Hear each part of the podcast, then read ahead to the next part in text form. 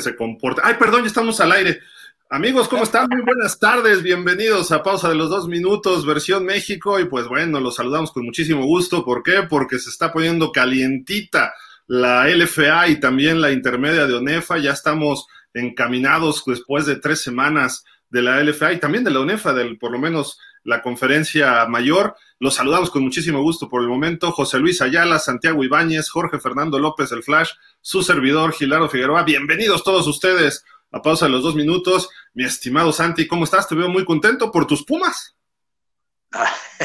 bueno, siempre seguimos a todos los equipos de la intermedia y realmente hemos tenido la oportunidad de, de ir a varios encuentros tratando de ver a casi todos. Pero bueno, aquí estamos listos para hablar de la intermedia de la UNEFA, así que pues escúchenos un ratito para que se vayan enterando de lo último de esta categoría. Al que no veo tan contento hoy es a José Luis Ayala, porque sí ganaron unos de sus rojos, pero perdieron otros. Y bueno, perdieron los dos rojos porque perdieron la semifinal en el béisbol, pero los Reds perdieron en contra los caudillos. ¿Qué pasó, José Luis? ¿Cómo estás? Buenas tardes. Buenas tardes a todos. Pues aquí estamos haciéndole homenaje a la selección nacional. La realidad es que jugaron un gran clásico, un gran partido. Terminaron perdiendo la semifinal ante, Japón, que terminó como campeón. En un gran juego, perdieron en la novena entrada, iban por tres outs y lamentablemente el relevo no funcionó y les terminaron ganando no, no, no, no, nosotros platícanos de los Reds. Fue muy buena. No, y, bueno, y a los Reds pues, no le fue bien, la realidad es que lo habíamos comentado, yo incluso veía como favorito a los caudillos, era complicado ir a ganar allá, y además, ya lo platicaremos, el, el, que no me escuchen en la oficina, porque bueno, este, eh, el, clima yo creo que afectó mucho el juego, y al final Raúl Rivera, Raúl Rivera hacía un análisis que me parece muy bueno fueron solamente dos jugadas las que terminaron por afectar, dos buenas jugadas defensivas y errores ofensivos, dos pases interceptados. Ya lo estaremos hablando. El clima sí les afectó, evidentemente afectó para los dos equipos, pero este, pues Chihuahua estaba en su casa y ellos están más acostumbrados a este clima. Como que lo esperaban más, ya lo comentaremos. Ya, ya, ya, se inventaron los pretextos. Y con la cachucha siempre bien puesta, ¿eh? La verdad es que esta selección hizo un... Jorge Fernando López, el Flash, ¿cómo estás? Flash, ¿qué dices?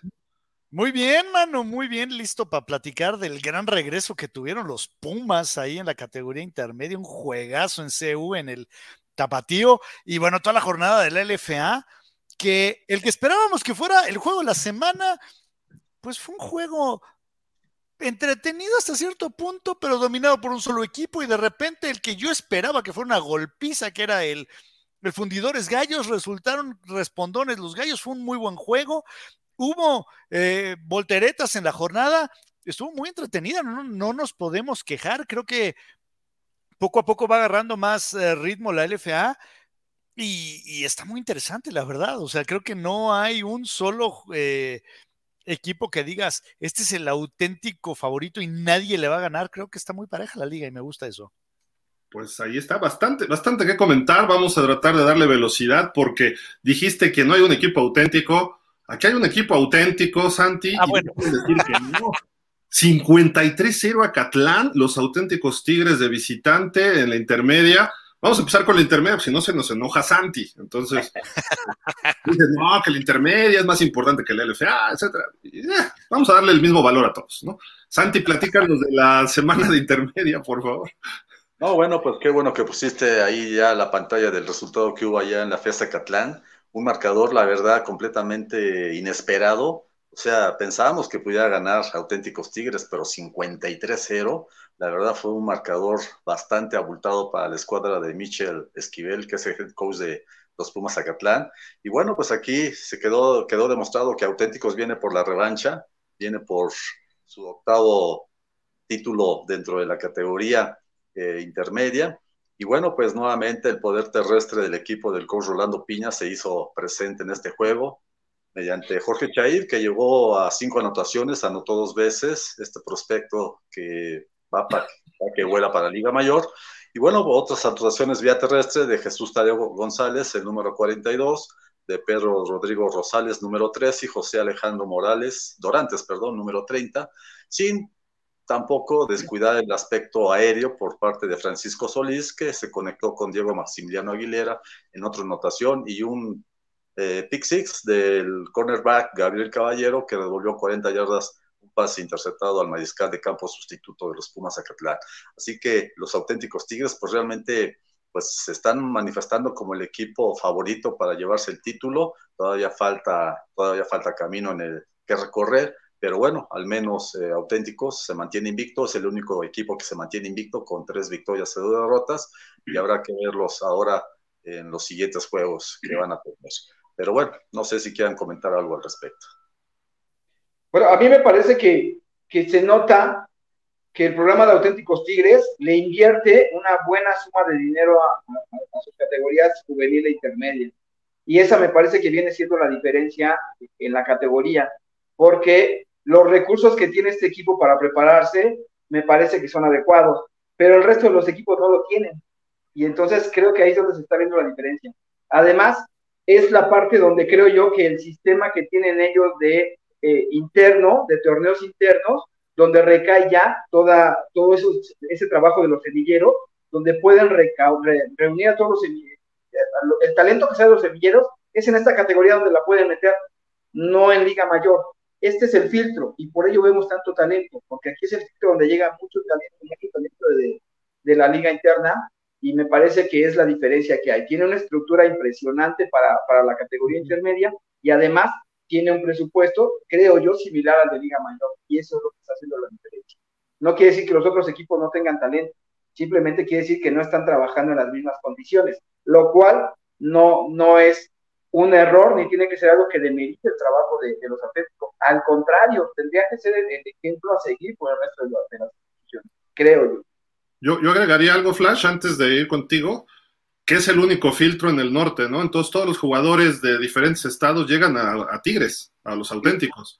¿Por qué? Porque el Texi tiene su juvenil única, o como le llaman, algo así, ¿no? Pero eh, desde juvenil en, los auténticos, ahí está todo. Todo el talento de chavos y adolescentes entra por ahí. Y obviamente el reclutamiento es importante, ¿no? Y el cocheo. Pero bueno, perdón, Flash, perdón. No, eh, voy completamente de acuerdo con lo que están diciendo. Y yo recuerdo una vez platicando con el coach Enrique Zapata, que en algún momento fue entrenador de, Acatlán. Y digo, este ejemplo ya es de Liga Mayor, pero creo que aplica muy bien. Y él decía que eh, a la hora de jugar contra, no recuerdo si contra los Tigres o contra eh, la UDLA, o no, no recuerdo contra qué equipo grande.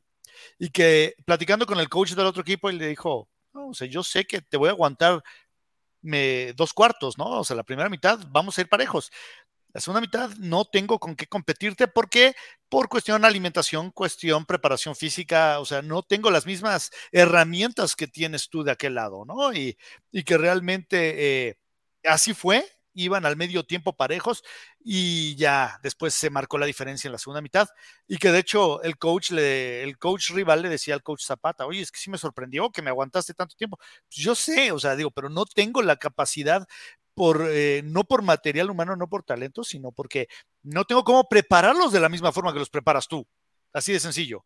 Y se nota mucho y tristemente es muy eh, ahora sí que de una manera muy común eh, lo que pasa en Acatlán, ¿no? Y no, no, es, no es tirarle a Acatlán. Eh, es simplemente si hay una, una, diferencia muy grande entre presupuestos de, las universidades y no puedes competir con eso, o sea, o, equilibras o esta diferencia pues va a seguir dándose, ¿no? Entonces, por ejemplo, la, la juvenil de auténticos. Alza la mano, Santi de pretemporada, de pretemporada, juega cuatro partidos en Estados Unidos. Entonces llegas con un fogueo, con un background muy distinto cuando subes a, intermedia, que los demás equipos no tuvieron. Entonces eso ya es un plus. Y lo reitero yo, no está mal por la, por la autónoma, al contrario, está muy bien y debería ser el ejemplo para el resto, ¿no? Pero sí es una parte que nos explica, creo yo, Santiago. Hasta ahorita Sí, perdón, Santi, perdón. Este, digo, para nadie es eh, desconocido la forma como trabaja la universidad, que le da juego a sus preparatorias. O sea, casi todas las preparatorias tienen equipo de fútbol americano, cosa que no sucede, por ejemplo, en la Universidad Nacional Autónoma de México. Ustedes dense una vuelta a la UNAM y vean cuántos equipos de preparatoria están participando en la juvenil y solamente son dos o tres, cuando había más equipos. Había incluso CCH, eh, incluso CCH Vallejo, el CCH Sur, cuando eran los Tigres. Estaban los monjes, las panteras de los CCH. Los Tigres, CU, y entonces, pues no es, no es lo mismo, o sea, ese es, es, el gran problema, que a veces el director de la preparatoria o el de CCH eh, eh, tiene o no gusto por el fútbol americano y matan y aniquilan a, los equipos de, que, que, existen, es lo que ha pasado en la universidad. Y lo que está pasando en la Universidad Autónoma de Nuevo León es un ejemplo a seguir, pero para todas las instituciones. Y eso es de alabar, porque realmente, ¿de dónde salen estos muchachos que llegan a destacar en el, en el equipo de Liga Mayor? Pues precisamente de sus preparatorias. Los filtran a la intermedia, a los mejores, y de ahí salen la gran mayoría al que va a alimentar al equipo de Liga Mayor. Entonces, el programa de la Universidad Autónoma de Nuevo León, pienso que es uno de los más exitosos o el que más trabaja con sus estudiantes deportistas. Y bueno, si eso no sucede en las demás instituciones, pues obviamente va a haber esa disparidad que se viene manifestando, ¿no? Sí, y sabes qué, voy completamente de acuerdo, eh, Santiago, y eh, el, caso de que depende de si al director, o en el caso de la UNAM, al rector, si al rector le gusta el fútbol americano, y lo veíamos eh, en su momento con el doctor Narro, ¿no? A mí me tocó verlo, yo tenía un, amigo que jugó en la Facultad de Medicina cuando, cuando Narro era el, director de la facultad, y el, equipo pasó a playoff dentro del intramuros, y el doctor Narro estaba ahí en la tribuna y que dices, oye, eso es, digo, es, motivante para los chavos que, que, digas, oye, me viene a ver el, el, director de la facultad, ¿sí? Y que después cuando fue rector de, la UNAM apoyó al equipo, pero después llega el otro, ¿sí? Y entonces, no, a mí me caen gordos, esos son unos barbajanes, nada más se pegan, o sea, no entienden el fútbol, entonces retiran eh, presupuestos y hasta muchas veces parece que buscan meterle la pata a los, a los equipos, ¿no? A los muchachos, cuando los muchachos son los que menos culpa tienen, entonces... Pero, pero fíjate ahí, Flash, que cuando estuvo Narro fue justamente cuando se acabaron todos esos semilleros. Cuando estuvo Narro fue cuando se acabaron los monjes del, de, la Prepa 3, las panteras del CCH Vallejo, eh, los delfines de la Prepa 7. Esos equipos desaparecieron justamente cuando Narro era el rector. Cuando Raúl Rivera era el head coach, desaparecieron a muchos semilleros. Y por ejemplo, vaqueros de Prepa 5, que era un equipazo, los veían y luego luego iban por ellos y se los llevaban. Vete a Tigres, vete a Tigres. ¿No? Y entonces terminaban con todo el programa que estaban haciendo. Y mira que en Vaqueros era un programa que realmente era exitoso y le costaba mucho, no recuerdo cómo le dicen al, coach de, Vaquero, este, e, es un coach muy bueno, que, genera muy buen talento, y le desmantelaban el equipo. Cada año les desmantelaban el equipo y se llevaban a él. Y esos semilleros los terminaron en esa época, cuando Narro era rector. Pero espérame, la, la, prepa 5 era una victoria segura para todos los que jugábamos. no, pero, los partidos. El cachorro creo que le dicen al coach, que es tío de Máximo González. Es tío de Máximo González, es un gran entrenador y es mi vecino, vive a dos calles de mí, afortunadamente, pero él tiene, él, en la prepa 5 ha hecho muy buenos equipos. Los vaqueros sí tuvo muy buenos equipos. Y a mí me tocó ver cómo termina. En el multiverso, discúlpame, en el multiverso. Este se va para allá y se los llevaban a Tigres. No, este coach no, no, le dicen el cachorro, se me fue ahorita el, mote, pero él incluso estuvo trabajando con las panteras del CCH Vallejo en su momento, con los huracanes de la ENEP, de la FESA, este, de la ENEP eh, Aragón, y bueno, después viene, se presenta la oportunidad de llegar a los vaqueros de Prepa 5, es Marco Bonilla, Marco Antonio Sánchez Bonilla, eh, es el head coach del equipo de vaqueros actualmente, y la verdad el papel que está haciendo Marco, o el trabajo que está haciendo Marco ahorita con, con todas las carencias que tiene el programa, con toda, a veces no tienen el apoyo de las autoridades. Este, es bueno el trabajo, muchos jugadores de ahí se van a Liga Mayor, se van a alimentar a la intermedia. Ese es un verdadero semillero. E, ese es un equipo que se ha mantenido en, eh, o sea, así que luchando contra la corriente para ser un equipo, pues yo pienso que ahorita es el más representativo a nivel de preparatoria de la UNAM. Pero es uno. ¿Es, prepa? ¿Es el equivalente a juvenil? ¿Juegan, juvenil? Sí, efectivamente. La juvenil de otoño y la juvenil de primavera. Ahorita se viene en abril, empieza la juvenil de primavera y ya para agosto eh, estará la, de otoño. Entonces, eh, ¿qué otro equipo de la universidad, por ejemplo, está en, eh, ahorita en, juveniles? Eh, la temporada pasada no participaron los Leopardos de Prepa 8. Desde, que, desde que falleció el coach Chino Muñoz, desafortunadamente el programa se ha venido abajo. Llegó a estar ahí este, Ramos eh, un ex coreback de los Guerreros Aztecas, pero no. De ahí surgió Raúl Mateo, si no me recuerdo. Sí, exactamente, él surgió de ahí. Pero el chino Muñoz era un tipo que él le importaba un comino si estaba o no con el apoyo de las autoridades, él se las ingeniaba para sacar al equipo y la verdad, hasta, hasta que ya nos dejó en este mundo, pues el programa de Prepa 8 se ha venido abajo.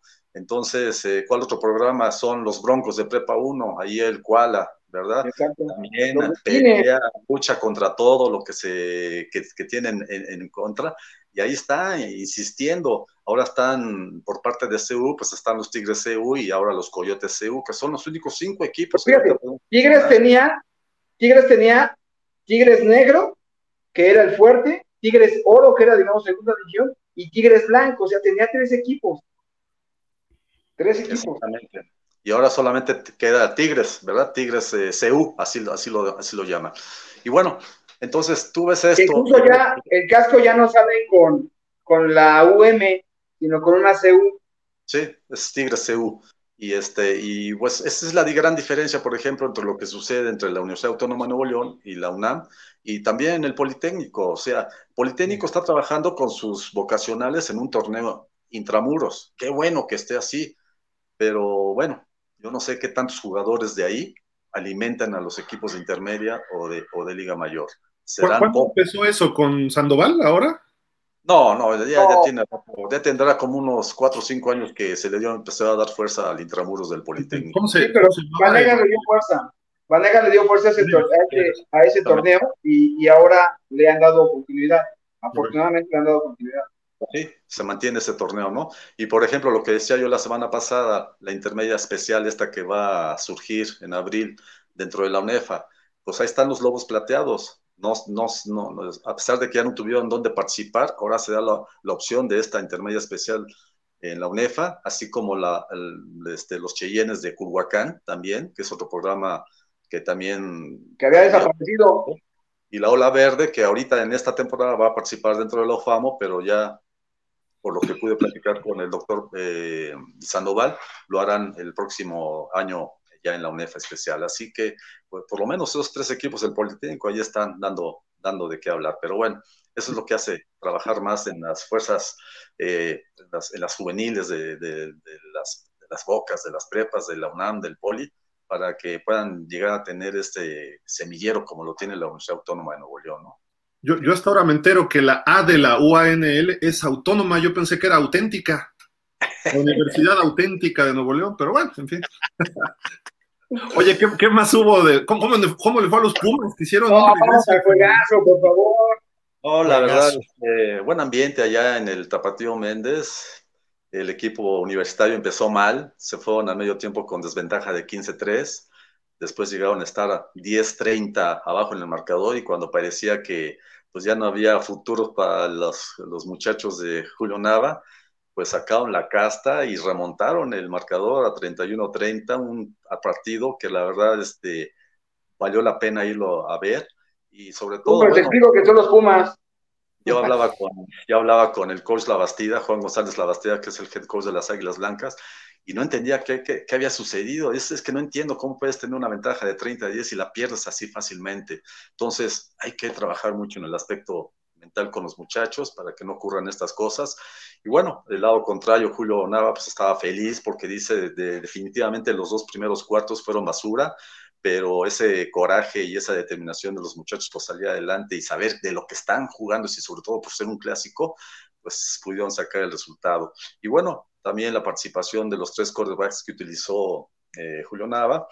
De alguna manera no le fue muy bien a, a, Damián Basurto, que tuvo dos intercepciones, y el tercer quarterback que, que también sufrió una, eh, déjenme ver, ya se me desapareció aquí, es eh, Emiliano Moreno, eh, subió en tres intercepciones entre los dos, y el que mejor subió fue Armando Moreno, el número 21, que fue cuando el equipo uh -huh. empezó a, a, despegar y a ser este, agresivo y, y, a, y, a, coronar las ofensivas. Y bueno, pues una gran victoria para, lo, para los Pumas, porque de esa manera se mantienen eh, pues vigentes para tratar de defender el campeonato.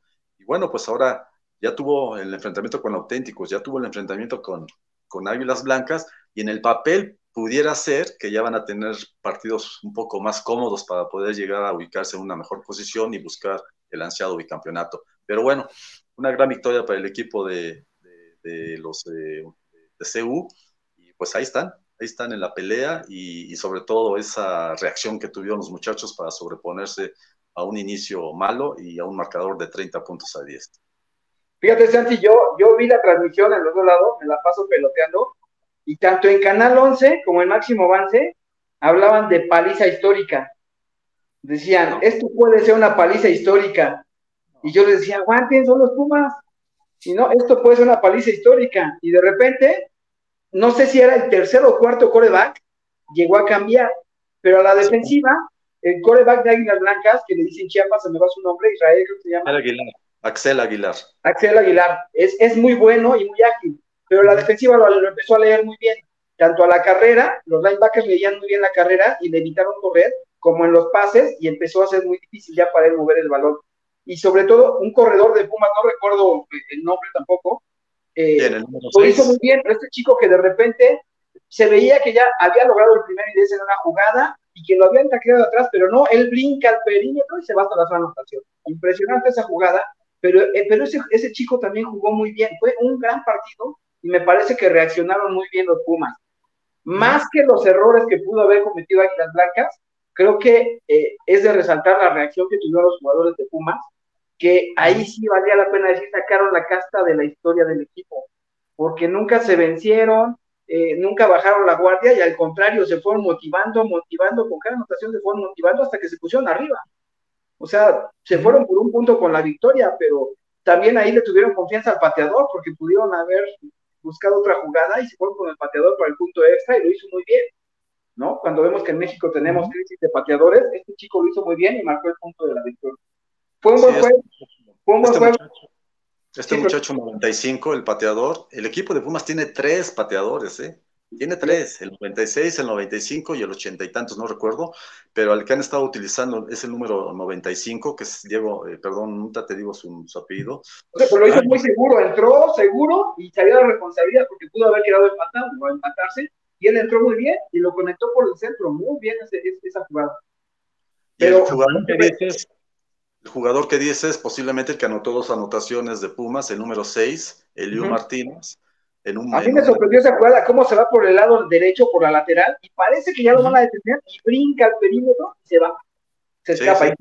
incluso, los narradores nada más dicen, y ya logró el primer y dice, a ver si anotan. No, no, espérate, ya se fue, adiós, porque estaban perdidos también los narradores. No creas que era. Fueron 74 yardas las que se escapó este Liu Martínez para anotar el touchdown del empate y después el punto extra fue el que marcó la diferencia, 31-30. El juego estuvo emocionante, estuvo emocionante y valía la pena. No sé qué tan buena entrada había, porque la toma, me parece que creo que era desde la. Desde ¿No fuiste al juego, Joslar? No pudimos, sí, porque la gente del ya sabes cómo son. Y ahora ¿No te dieron acreditación? No, hombre. Si te contara lo que me han dicho esos de la no, ¿Sabes qué? No, ya salte del programa porque ya es, o sea, ya es contra todos. Ya no es contra todos, ya de plano la, peor, la peor oficina de prensa que puede tener un equipo en este lugar la tiene la UNAM. Gente que se toma a, tono personal cualquier cuestión que no te agrade y se la reclame, se lo toman a personal, te bloquean, y hablan mal de ti, eh, mal, mal esa gente de la UNAM. Ojalá, lo bueno es que ya se va a acabar. O sea, les estás diciendo chismosos, enredosos y todo. Todo, todo eso. Mentirosos, porque les hablas y dices que dicen que no y demás. Bueno. Mira, yo les diría que son unos descastados. Lo bueno es que ya, ya se va este rector y ojalá ya haya cambios ahí. La gente de prensa creo que es de base y se va a quedar, pero con un nuevo gente que los mete en cintura, esperemos que cambien las cosas. Ah, bueno. Pero bueno, nefasto. este juego de Águilas Blancas Pumas CU hay que destacar este pateador que se llama Jorge Emilio Moreno, número 95. Bien. Sí, es un elemento confiable.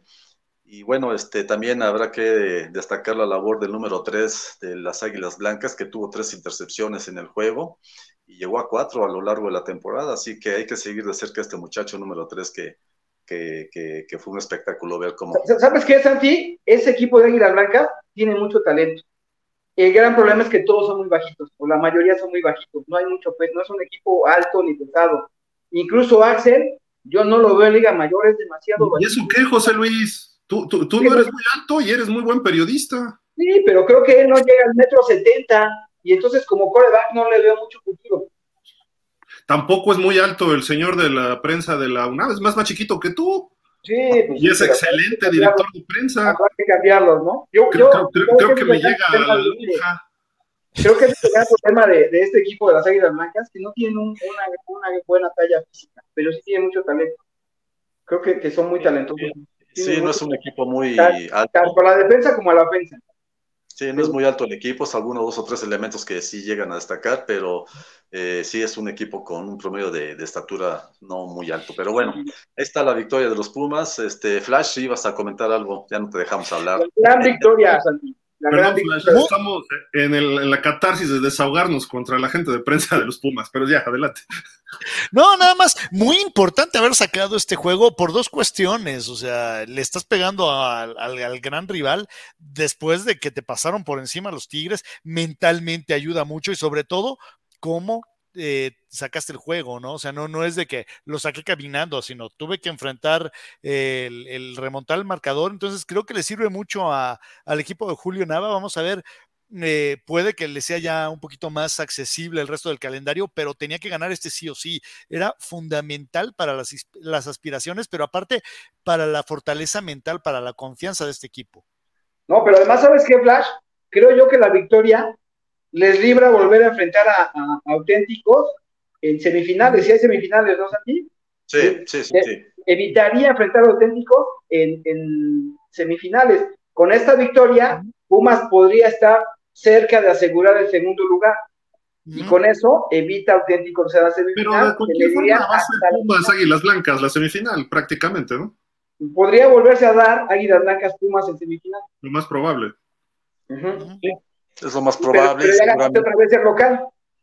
Sí. Digo, hay, hay, que, hay, que, hay, que, esperar el resultado que se dé entre auténticos y águilas blancas, que todavía les toca por enfrentarse, y bueno, pues ahí puede suceder cualquier cosa, ¿no? Y creo que vienen los auténticos aquí a, a visitar a las águilas blancas. Y, también, ¿sabes qué, Santi? Yo a quien veo bien peligroso, que no ha tenido muy buena fortuna, pero que creo que es un equipo peligroso, los Leones. Creo que este es un buen. Bien. Híjole, la verdad es que a mí me decepcionaron, me decepcionaron porque yo supondría o suponía o suponíamos muchos que iban a ganar en Potros. ¿Y cuál fue la sí. sorpresa? Perdieron 7-6.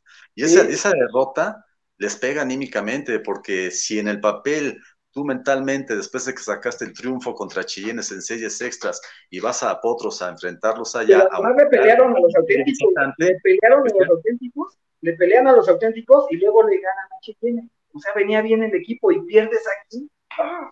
O sea, esa, esa, derrota sí, yo pienso que habrá que ver cómo les afectó anímicamente cuando reciban este fin de semana a los Pumas EU, pero esa victoria era importante para el equipo del coach Salas para llegar con marca de 2-1 y, y, esperar un mejor enfrentamiento contra los Pumas. Entonces, pues, prácticamente se van a estar jugando ahí la calificación a postemporada en el juego contra Pumas EU. Pero bueno, ese fue el otro resultado. Eh, Potros obtiene su primer triunfo, 7-6, un marcador apretadísimo, las dos anotaciones en el primer medio. Y bueno, aquí el problema del pateador, el pateador número 83 de los Leones, Yeshua Mejía, eh, falló el punto extra, se lo bloquearon. Y curiosamente, cuando el pasado juego contra Chillenes tenían la oportunidad de ganar el juego faltando un minuto 40 segundos, en lugar de buscar el gol de campo, decidieron irse por la cuarta oportunidad y buscar el primero y gol. No lo consiguieron y yo preguntándole al coach eh, Salas y al coach eh, Marco, eh, Marco, se me fue el apellido, que es el, entrenador en jefe del programa de eh, Montes, Marco Montes, le preguntaba que por qué no habían intentado el gol de campo y me decía que está fuera de ritmo este muchacho y pues, no, no le tuvieron la confianza y se ve que tienen que seguir trabajando para que pueda ser confiable y, y pueda eh, ofrecerles mejores resultados. Pero bueno, ahí está el marcador. Creo que, creo que es León Espejel el que trae a los Leones, ¿no? Eh, León Espejel no, León Espejel está de coordinador ofensivo. Yo, y el entrenador en jefe, ahí. el entrenador en jefe es Marco Montes, pero platicando con Marco, él me decía que ahorita le está dando toda la responsabilidad a Carlos Salas. Entonces, prácticamente él es el que está ahorita haciéndose cargo del equipo de, de intermedia. Pero bueno, esa es la situación que prevalece al interior de, Leones, que tiene que trabajar mucho con su pateador de, puntos extras y goles de campo, Yeshua Mejía, número 83. E incluso me llama la atención porque dentro del equipo de Leones había una, hay un jugador número 2 que jugaba en Pumas, con Pumas infantiles, era una bala, era un, era un, espectáculo ver cómo corría. Y ahora está, no, no el bala, e, este muchacho es, es anterior a, a este Edgar Zúñiga, que es el que le puse la bala. Y él se llama, te digo, se llama em, Juan Pablo Santana, número 2 de Leones. Este muchacho con, en infantiles pateaba puntos extras. Ahora lo utilizan de running back. También era mariscal de campo. Y este muchacho hay que seguirlo de cerca porque puede llegar a, destacar en Liga Mayor, ¿eh? Pero bueno.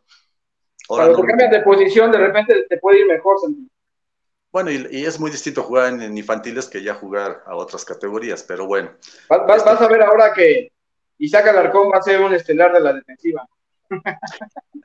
Ojalá, ¿verdad? Pero bueno, ahí están los resultados de la semana 3 de. Aunque a no le guste. Lo van a poner de corner. Casi, casi, ¿eh? No Imagínate, ¿no? Oye, pues sí. Síguele, síguele, síguele, perdón. Sí, el equipo que pasó ahí fueron los Cheyennes de CIME. Y bueno, pues ahora se viene la semana 4. El viernes inicia ya en Monterrey, en el Gaspar Mar. Los auténticos invictos reciben a los Potros Salvajes del coach Roberto Mota. Y el sábado doble, doble juego. El primero al mediodía allá en la cueva de la Universidad de Nahua, donde los Leones reciben a Pumas CU. Y en el estadio Wilfrido Maciú, los Cheyennes le darán la bienvenida a las Águilas Blancas en un clásico politécnico descansan los Pumas Zacatlán. Así que, pues, se pone interesante y sobre todo ver este clásico politécnico, esta guerra civil entre Cheyennes. local? Sí, Cheyennes, eh, sí, Cheyennes juega en el Wilfrido Maciú y Águilas Blancas hay que recordar que juega en el casillero. En el casco, Sí. Sí, sí, a la una de la tarde allá en el Wilfrido Maciú. Y bueno, es un atractivo este, este partido, así como el de Leones Pumas, para pues ver si los Leones son capaces de dar la sorpresa o, o se van quedando en el camino, ¿no? Gana Potros, gana Leones y gana Chillenes. es que como que son tres equipos muy fuertes y los demás están en proceso, ¿no? Sí, se va, se va, viendo la, la, diferencia, ¿no? Pero bueno, aquí pudiéramos decir, y casi es un hecho, que quienes van a ser participantes en las semifinales, auténticos, Pumas, Águilas Blancas, y el otro va a salir entre Leones, Cheyennes. ¿Cheyennes los trae afán? Sí, Víctor, Víctor Hugo pero Fíjate, Santi, que, que lo que se ha discutido mucho, ¿no? Que muchos quieren desaparecer esta categoría y demás, a la gente le gusta. La realidad es que a la gente, los ratings de intermedia son más elevados que el FA. Aunque muchos no lo quieren aceptar, la gente sigue José, Luis, lo, te perdimos. No, no, te lo juro. Revísalo. Revísalo. El juego de Águilas Blancas contra Pumas tuvo más rating que, cualquiera que me diga de nadie habla del mal nivel de intermedia, ¿eh? Lo que decimos es que tiene que desaparecer como un concepto. De 18 a 22, 23 años debería serlo universitario. ¿Por qué eres regio? que se vayan a un cachito más, ¿no? Eso, eso es regio, ya quieren que se vayan al Cali, ¿Qué? Tú porque eres como los regios, que ya se vayan al Cali. Ah, Tienes que igualarlo. O sea, si, quieres jugadores como Isaac Alarcón en la NFL, aunque los cambios tienen que llegar a los no la meta, están equivocados. Las universidades ni la UNEFA está preparado o, no están trabajando por preparar profesionales, esa no es la meta. A ver, la UNEFA nunca ha estado preparada, discúlpame, pero bueno. Pero no, es que, es que todo el mundo dice, es que no alcanzan a preparar profesionales. ¿Hay jefe de prensa en la UNEFA? ¿Hay comisión de arbitraje en la UNEFA? Por eso, el objetivo, el objetivo de nuestro fútbol colegial no es generar jugadores profesionales. Quizás lo sea en 5 o 10 años, pero en este momento no es el objetivo. El objetivo es simplemente que. Yo no estoy diciendo que generen profesionales, estoy diciendo que generen un, un sistema donde se pueda desarrollar el fútbol americano. No estoy diciendo que lleguen al NFL, a Canadá, pero si ya hay una liga profesional, que es, muchos dicen que es semiprofesional por el nivel de paga y porque tienes que trabajar en un lado y, jugar al mismo tiempo, pero ya hay un escalafón hacia dónde ir, ya hay un objetivo claro. Antes hubo intentos, pero no se había consolidado. Entonces, la UNEFA no se está adaptando y la UNEFA es retrógrada. De mil, la UNEFA sí ha modificado muchas cosas, pero la UNEFA sigue estando en 1978. O sea, es que no es objetivo, no es su objetivo de la liga. Si un jugador quiere ser profesional, prepárate entonces en otro, en otro, en otro. Por eso la liga es promover el fútbol americano, ¿no? Ese es su objetivo. No, Universitario, objetivo, estudiantil. objetivo, tu objetivo es que el fútbol americano sea complemento de tu Por preparación eso, por eso tienes que dar un espectáculo ahí. Tú lo dices, tiene buenos ratings la intermedia porque hay buen nivel. El fútbol americano en México nivel porque la gente tienes que ordenarlo, nada más. Nadie está diciendo que cambie sus, sus estatutos, ni su misión, ni nada. La UNEFA tiene que modificarse a los tiempos actuales, nada más, es lo que se le pide. Que no, que no esté retrógrada y que no sea burocrático todo. ¿Cuánto Sí, tiempo en resolver nos gusta la intermedia, sí que quede la intermedia. ¿Cómo? Déjanos, la intermedia sí nos gusta. Sí, la intermedia, de- es más, deja la intermedia, porque Que este va a ser entre juvenil y profesional. ¿Está bien? Eh, Desaparece la liga mayor entonces, no pasa nada. también puede ser.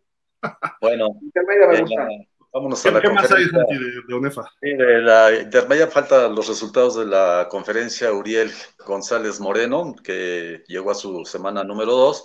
Y bueno, pues aquí los equipos que vienen acaparando los reflectores, los frailes de la Universidad de Tepeyac, derrotaron 44-0 a los toros salvajes de la Universidad Autónoma Chapingo. Eh, buen trabajo que viene desarrollando, desarrollando ahí el head coach Alfredo Billy Gutiérrez. Y eh, aquí, o sea, la V, las, los halcones de la Universidad Veracruzana, cambian su horario de las 7 de la, de la noche o tarde-noche a las 5 de la tarde, precisamente para evitar las lluvias que tanto les afectó en Liga Mayor el año pasado. Pues ahora en el partido que recibieron a, a, a los tecos de la Universidad Autónoma de Guadalajara, cayó lo que ustedes no se imaginan. Norte Y además, tormenta eléctrica que hizo que el partido Se suspendió el segundo cuarto, ¿no, Santi? No, en el tercer cuarto. Se- Pero se suspendió, lo pararon por la tormenta, ¿no? Sí, por la tormenta se, se empezaron a escuchar los relámpagos a todo lo que da y, y- me, y me da risa que a ese campo le dicen el campo de los sueños. Yo lo rebauticé como el campo de los charcos porque la verdad no se puede jugar fútbol americano y lo único que tendría que ¿No hacer... serán los sueños húmedos? será. Lo único que va a tener que hacer el coach izquierdo es valorar si sus encuentros los juega a un horario más eh, benigno, por decirlo de alguna manera, incluso jugarlo a las 12, una de la tarde, porque siempre pasa lo mismo allá en, Jalapa, ¿no? La lluvia, los relámpagos, y bueno, y no digamos las, la planilla de allá de Jalapa, que la verdad deja mucho que desear. Pero bueno, vamos a ver eh, cómo le va este fin de semana a la UV cuando reciba nuevamente allá los Redskins a la misma hora, a las 5 de la tarde. Y en el otro resultado, bueno, pues los Leones de la Universidad de Anáhuac Campus Querétaro pues le metieron 33 a los Redskins. ¿Qué está pasando con Redskins? Que el año pasado fueron finalistas. ¿Quién sabe? Pues es que ya les están dando todo el talento. Dos, dos derrotas al hilo, pierden con Frailes, pierden con los Leones. Se supone que ahora que van a Veracruz, pues deben de, No, pero Santi, ahí ya se llevaron todo su talento desde juvenil. Ya no subió Pues sí, pero, pero se supone que ahí llega talento a cualquier hora, ¿no? Entonces, bueno, pues es Sí, pero- una organización que trata de ser siempre icónica, por decirlo de alguna manera, en el ámbito del fútbol americano de nuestro Pero país. sí las ha pegado. En juvenil veíamos ahí a Altamirano, veíamos a la gente de Están todos los head coaches de Liga Mayor, ¿no? Y, estaban Sí, ahí metidos y se llevaron un montón de talento en las juveniles. sí, pero bueno, llama, llama la atención estas dos derrotas del equipo de Redskins y, y sobre todo que no le ha ido bien a Sergio Olvera como head coach en, en esta categoría, ¿no? Pero bueno, ahí están los resultados, los próximos partidos. El viernes, los Tecos, que son los campeones actuales, reciben a UOS, que no anda muy bien. Eh, la recibe a los Redskins y finalmente la Autónoma de Querétaro, la Universidad de de Querétaro, perdón, recibe a los eh, Frailes en el partido más atractivo porque va a ser un duelo de invictos. Esto a partir de las 15 horas allá en el llamado Olimpo Naranja de la Universidad de Anáhuac. Así que, pues esto es lo más relevante de la categoría intermedia ONEFA 2023. Bien, bien, bien, bien. Pues ahí, ahí vamos. Que ya semana 3, ¿no? Sí, para la Jacinto Lecea, esta semana es la 4 y para la Uriel González es la número 3. Perfecto. ¿Qué acabarán por ahí de finales de abril? Eh, no va a haber actividad en Semana Santa, así que yo creo que más o menos eh, en la primera, sí, más o menos en abril, eh, principios de mayo, ¿no? Ok. Semifinales y finales. no desaparezcamos la intermedia, pues, ya, a petición de José Luis, pero que se vaya a la Liga Mayor, entonces, adiós. Este, algo más de Onefa, algo más de otro tema que no se saca Alarcón y cosas así. Este... Ya no vamos a hablar al Flash. El Flash está espantado de ver a José Luis así. No, ya, no, ya, no, voy a hablar más de la gente de la UNAM y su pésimo trabajo, no voy a decir nada. No, no, ya no hablemos de ello. No. Hay que ver. ¿Dónde me metí? Por Dios. ¿Eh? Como, como si no supieras dónde me metí, mano, digo. Oye, Flash tiene los ojos chiquitos y está así viendo a José Luis lo que dice, así como que... Oh". Está bueno. Pues vámonos a la LFA, ¿no? Que ya se realizó la semana 3. El partido que pintaba de lujo, pues sí, fue un partido de lujo, eh, pero bueno, este, de lujo de lluvia, de lujo de frío, de lujo de cuestiones eh, de luchar contra el tiempo el tiempo allá en Chihuahua, en la ciudad de Chihuahua. Aquí tenemos el, resumen de este partido. Vamos, déjame ver si lo puedo poner acá. Nada más déjame ver. Porque, ah, ¿dónde anda? Creo que acá lo tenemos, sí. Bueno, ya solo dos invictos, Gil. Mis super reyes. es, un, caso curioso, ¿no? El de los invictos, eh, específicamente de los reyes. Yo tengo mis dudas en, en qué tan eh, fuerte sea el, equipo de Reyes, porque la verdad le ha ganado a equipos que entre todos suman solo una victoria. Entonces, ay, puede ser medio engañoso. Dejen a mis Reyes en paz, por Dios. O sea, a, diferencia de los, de los caudillos, que creo que los caudillos nadie los vamos a cuestionar, creo que hacen muy buena chamba el, domingo pasado allá en Chihuahua en contra de los Reds. Sí, voy de acuerdo, tuvo que ver el clima. Eh, hubo una jugada, la jugada aquella de Quentin Pounce, en donde Ahí va, tenía ahí va que mandar un pase y, bueno, termina regalando el balón de la forma más ingenua, ridícula, torpe, póngale el calificativo que se le antoje, ¿sí? Y, en esa jugada se encaminó ya la victoria de, Caudillos, pero hay que decirlo, Caudillos fue un mejor equipo este, este fin de semana que los Reds. Ahora, creo que los Reds tienen toda la capacidad para reponerse, ¿no? Y, y, cobrársela a Galgos este fin de semana. Y Galgos es otro equipo que también, digo, perdón, pero pues no sé eh, quiénes son los galgos. Una semana le ganan a. ¿Quién va a pagar los platos rotos, Flash? Mira, este está el down de Manigo, ¿eh? Parecía que ya lo tacleaban y se escapa hasta la zona de anotación. Este chavito, bueno, este chamaco chiquito, compacto, y ve lo que hace, ¿eh? Y este corredor, ¿Smith? Luis. Luis. Luis. Uf. Sí, es un jugadorazo. Ese Manigo es impresionante, sobre todo los regresos de patada. Pero cuando le des la bola, se escapa. Yo creo que eh. yo creo que a los Reyes los sorprendió, los agarró de sorpresa el clima que se encontraron. Jamás esperaron encontrar un clima tan adverso. El, tiempo, el tiempo, José Luis, el clima sabemos cómo es. no supieron adaptarse a. Eh, por ratos llovió bastante fuerte y estaban a 3 grados, llegó a estar a 2 grados por ahí, el frío era impresionante. Y entonces creo que se adaptó más caudillo y les costó trabajo. A Red le cuesta trabajo la primera mitad. Justo en la primera mitad, Manigo los despedazó y ellos cometieron errores efectivamente infantiles que terminaron por verse reflejados. Dos balones interceptados que terminaron con 14 puntos. Y eso, en uno de ellos, Red estaba por anotar y viene este pase interceptado absurdo que le regresan hasta la anotación. Entonces, me parece que sí fueron errores como muy marcados y este y que la diferencia no fue tanta, pero sí fue evidente que Caudillo eh, trae un nivel más elevado o mostró un nivel más elevado en este partido que no Oye, ¿y vieron esa jugada de Bedoya, número 51? Sí. O sea, sí, incluso el referee eh, señala que es, se declara eh, hombre elegible. Y después de la anotación, creo que el coach Rivera le preguntó al. ¿Reclamó?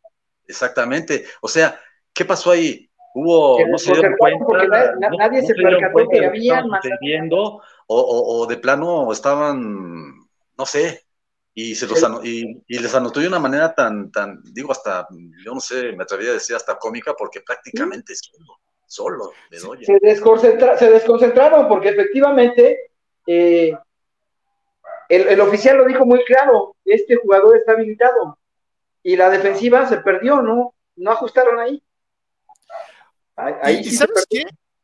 ¿sabes qué? Digo, salvo su mejor opinión, pero creo que también es urgente el dejar en la banca al señor Huntley. Es malísimo lanzando el balón, o sea, no le da una, una dimensión a, eh, eh, o, sí que, o una posibilidad de, hacer daño por medio del ataque aéreo a los Reds. O sea, sabes que en cuanto Huntley está dentro es unidimensional esa ofensiva. Sí, ok, tienes dos grandes corredores como, como Strong y como Mac, y también Huntley puede correr el balón, pero sabes que no, no van a lanzar. Entonces, jugadores como, como Amos, como Pounds, quedan nulificados completamente. O sea, tienes que darle la oportunidad ya sea a Gazú o a Marco Durán, que lo hacen infinitamente mejor a la hora de lanzar. Durán, está jugando. me parece que está lesionado. Y digo, creo que eh, a mí se me hace una justificación de, por parte de Reds decir que el tiempo y la lluvia y esto les afectó. No, fíjate que no lo como que tiene que saber ¿eh? comportarse. Mientras más corres, la lluvia se te presta más porque el balón en el aire es más difícil. Y si tienes a Strong y a Mac, no pudieron correrle esa defensiva de los caudillos. Y los caudillos, bueno, más aquí este brinco y este touchdown es fenomenal, ¿eh? eh creo yo que, Caudillos hizo el juego perfecto, sin duda. Yo no le creía a Santi al principio de la temporada. Yo decía, Caudillos es un buen equipo, pero no lo veía tan sólido. Ahorita se ve un equipo embalado con un gran coreback en Jeremy Johnson. Corren bien el balón, tienen un juego aéreo espectacular, su defensiva es muy sólida. Es un equipo completo. Y no digo que los Reds sean mal equipo, simple y sencillamente digo que no se prepararon lo suficiente para este partido. Y si estaba lloviendo, o estaba nevando, o estaban menos dos, o lo que sea, pues tú vas a jugar un partido. Si, hubiera sido en México, igual ganaba caudillos. O sea, si hubiera sido ahí en el, en el Tech Ciudad de México. ¿Por qué? Porque es un equipo superior. Y lo dijo ahorita Flash. No tienen coreback. Huntley es malísimo como coreback. Como correback es buenísimo. Pero como coreback se echa uno o dos pases buenos. Y pasecitos de cinco yardas los estaba fallando. Entonces dices, metan a Durán desde el principio, que es el que ha estado con la mano caliente. Fíjate, que, que ellos no lo pusieron como pretexto, ¿eh? eso lo comento yo, pero ellos no lo, no lo pusieron como pretexto, porque ellos justamente decían, el, el, clima nos afectó a los dos equipos. Eh, sin embargo, ellos hablan de que... Pero si dicen eso es que se sienten afectados. Los caballos no, no, no, se vieron afectados por el Ellos lo que dicen es que se cometieron errores y de esos errores hoy hay que aprender y demás.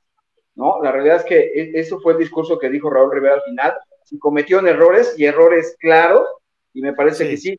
Yo donde creo que estuvo la clave es en el scout del juego, creo que el scout de Caudillos fue muy bueno, pero sobre todo la defensiva de Caudillos es impresionante, porque efectivamente el scout y la defensa frenaron totalmente a la carrera de Rojos, que la carrera de Rojos es impresionante con Mac y con y con Strong. Este, con, Strong, es, es un equipo de corredores impresionante. Y la verdad es que la defensiva los frenó, independientemente de que si no podían eh, asentarse bien en el terreno de juego, los frenó la, la defensiva. Y tan se podía correr que Manigo lo hacía y lo hacía bastante bien. Entonces, este, yo sí creo que tuvo que ver para la victoria de Caudillos. Yo creo que no podemos demeritar en nada la victoria de Caudillos. Sí tuvo mucho que ver el, staff, el, el, el, scout que hicieron y el desempeño, sobre todo en la defensiva. Al final, incluso Jeremy Johnson ya no terminó el partido, lo sacaron y metieron. ¿qué, scout le haces a la ofensiva de los Reds? Nada, nada más es frenarles la carrera. Y con esa le hicieron. Frenar la carrera muy bien. A mí me parece que fue muy buen trabajo. no hubo nada distinto de caudillos que vimos contra Jefes y contra. ¿Quién fue la segunda semana? Contra. Dinos. Contra Dinos. Fue el mismo, el mismo plan. Fue ejecución. Yo creo que aprendieron y aprendieron de la derrota y vas a ver lo que viene. ¿Quién va a pagar los platos rotos? Viene de Tijuana. Entonces, este, pero mira, al final del día, yo creo que es un resultado lógico, pero Reds, si llega a perder a partir de este momento, ya se debería hacer por accidente, porque su parte fuerte ya terminó. Los dos equipos fuertes le tocaban al inicio, o los tres equipos fuertes le tocaban al inicio, y se va con marca de 2-1. Genial para genial para ellos, ¿no? Porque ahora la verdad es que los demás equipos no traen el nivel que traen ellos, entonces habrá que ver cómo se ponen, ¿no? Si te, cuento un poquito el standing, por ejemplo, está Caudillos con marca de 3-0. Ahorita vamos al standing, tenemos aquí el resultado. 25 a 7, dices que no fue mucho, pero bueno, está bien. Justin Lewis, 127. Quítale los 14, quítale los 14 que le dieron y el marcador no está tan separado. Y, de, esos 14, y de esos 14, Reds estaba a punto de marcar porque le interceptaron cuando estaba en zona roja. Y mi, si mi abuelita tuviera rueda sería bicicleta, José Ah, Luis. pero mira, Estoy hablando de que sería, de que Los sería 11-7. Si no Los- le hubieran interceptado esos dos pases, serían 11-7. Puede ser 7-6 como el que hablábamos de intermedia. Los dominaron, dominaron a los Mira, Reds. Sí los dominaron, pero, pero yo no creo que el marcador sea tan diferente. O sea, no fue tan amplia. haber sido más si no hubiera llovido. No, No eh, mira, no, no, no, no, yo, yo voy con José Luis. Creo que el, el si bien sí se vio eh, mejor eh, caudillos, creo que también el, el resultado eh, por un par de jugadas sí se infla. eh, la intercepción esa infame que le, que le hacen a Pounds, que, que yo no sé qué quiso hacer con el balón. O sea, en serio sí fue de como de niño de primaria, de la viento para que no me peguen, sí, Sí. Y, y le termina cayendo enfrente al defensivo y le regresa al touchdown. O sea, en, dime qué posibilidades había de que pasara eso realmente, ¿no? O sea, y, tampoco, eh, y tampoco fue un día fácil para Jeremy, Jeremy Johnson. Lo trajeron todo el día encima, encima, encima. La defensiva estaba haciendo su chamba, ¿no? Entonces te digo, e- ese partido quita de los siete puntos y te vas a, a 7-13. Los siete puntos de Reds fueron consecuencia de un fumble o de una intercepción. Entonces quítale Ahora- esos también y los hubieran blanqueado. Es lo mismo, Ahora- José Luis. Es lo mismo. Ahora, lo que, lo que no puedes negar es el gran día que tiene Luis. O sea, era impresionante y tú y yo lo narramos, mi querido Gil. O sea, Justin Demetrius Luis, bueno, corrió como si fuera Bo Jackson jugando Tecmo Bowl. O sea, hizo, pero lo que quiso. No había forma de que lo detuvieran. O sea, hubo una, una en la Era cual. como Oliver en la UDLA. Sí, sí, sí. O sea, no recuerdo si fue él o fue el, el otro corredor, pero que Luis Canela lo termina tacleando en una calcetinera, pero que decías, si rompía esa, esa tacleada, si, si Luis Canela no lo detiene, bueno, corría una milla y nadie lo iba a alcanzar. O sea, realmente ¿Sabes sí quién? impresionante. El receptor que este que era de Marlins, ¿cómo se llama? Harris, ¿o ¿cómo se llama? El receptor que era de, de, de Marlins también tuvo una muy buena noche. Y eso le facilitó mucho a Jeremy porque lo buscaban y lo encontraba, lo buscaban y lo encontraba y en buenas manos, tuvo muy buenas jugadas. O sea, Caudillos es un equipo lleno de talento en todas, todas sus posiciones. Ahora dígame una cosa, Luis no, no venía de Reds, No, de rojos, no venía de rojos, Luis. No, no, ahorita te digo, mira, lo tengo aquí. ¿Sí era de rojo? No, de hecho sí, ¿eh? Sí, ¿Era de sí, rojo? era de rojos. Era de Es lo que viene rojos. reportado en, en la, en el, en el roster de caudillos, ¿sí? Se las aplicó. Sí, Sí, sí, sí, sí. sí, digo, dicen para que la cuña apriete, ¿no? Ahora sí, El otro corredor, Fernando Daniel Mejía, que viene del TEC, bueno, que jugó en el TEC, mejor dicho. También es el que dices, ¿no? Que lo, lo sal, Sí. lo taclean así de, de milagro, ¿no? Sí, sí. No, y, y también, o sea, corrió a placer. O sea, hay que reconocerle a Caudillos que le movió muy bien la bola a la que a mi gusto es eh, la mejor línea defensiva de la liga. Les costó mucho trabajo en ese sentido. O sea, le- les empezaron a abrir los línea. huecos. Caudillos ganó en la línea, tanto a la Sí, defensa sí, como a la sí. Ahí fue la clave, ganó en la línea. Sí. La única derrota de caudillos va a ser contra fundidores. Nada más. Contra Gallos. Te soy honesto. te- te- digo, yo, ya, que- ya que empezaste, Ya se enojó Sandy. Vamos a, hacer la, vamos a hacer la polémica. Les voy a ser brutalmente honesto. Creo que Fundidores está abajo de lo que está un equipo como Dinos, como Caudillos. Es más, y me atrevería a decir de estos mismos rojos. O sea, creo que son un equipo bueno, pero yo no los veo como contendientes al título. De hecho, me, atreve- me atrevería a decir que de los cuatro, lo- los cuatro campeones que hemos tenido del LFA, el peor o el menos bueno, no vamos a poner el peor, porque no puedes decir que el peor cuando es el campeón, ¿no? Cuando terminó campeón, pero el menos bueno es Fundidores, ¿sí? O sea, eh, Hoy, y- y- Hoy. Espérate Hoy. al final de la temporada. ¿en serio ves como, como contendientes, como algo demoledor a los Fundidores? Hoy no. Espérame, porque el año pasado fue lo mismo, ¿eh? Cerraron de una año- forma espectacular. Shelton Nepler es el líder en yardas. Sí, El, ese el líder- año pasado, o sea, vamos a ubicarnos que pasaron al, al- al Tazón México por un auténtico milagro. O sea, no debieran, no debían de haber pasado a. Y le Sí, iban ganando a Raptors y después se acercaron y ganaron de milagro. Sí, estoy de acuerdo. O, o- o sea, y digo, el planteamiento de Raptors, el planteamiento defensivo en esa última jugada es espantoso. O sea, Pero yo nunca ¿sabes, entendí. qué? ¿sabes por qué fue el milagro, este Flash? Para que Raptors no volviera a perder un tazón, nada más. Pues, No, pues, Le, le voy a decir eso al loco, ¿eh?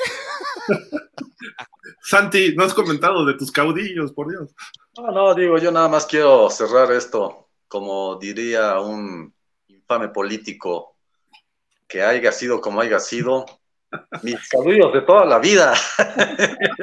Desde que eras chiquito. Es que, es que no viste a Santi cuando fuimos a Chihuahua a la presentación de la otra liga, mano, pero bien compadre con Jorge Guinter, no, no, no sabes. Este, estábamos ahí, este, en, en, en, el Congal como no te hizo una idea. no, ¿qué pasó? ¿Qué pasó? Flash. no cosas que no se deben, Flash. Estás confundiendo. El, no, el, el Congal es un restaurante que está ahí este, en la dehesa Yuyoa, mano.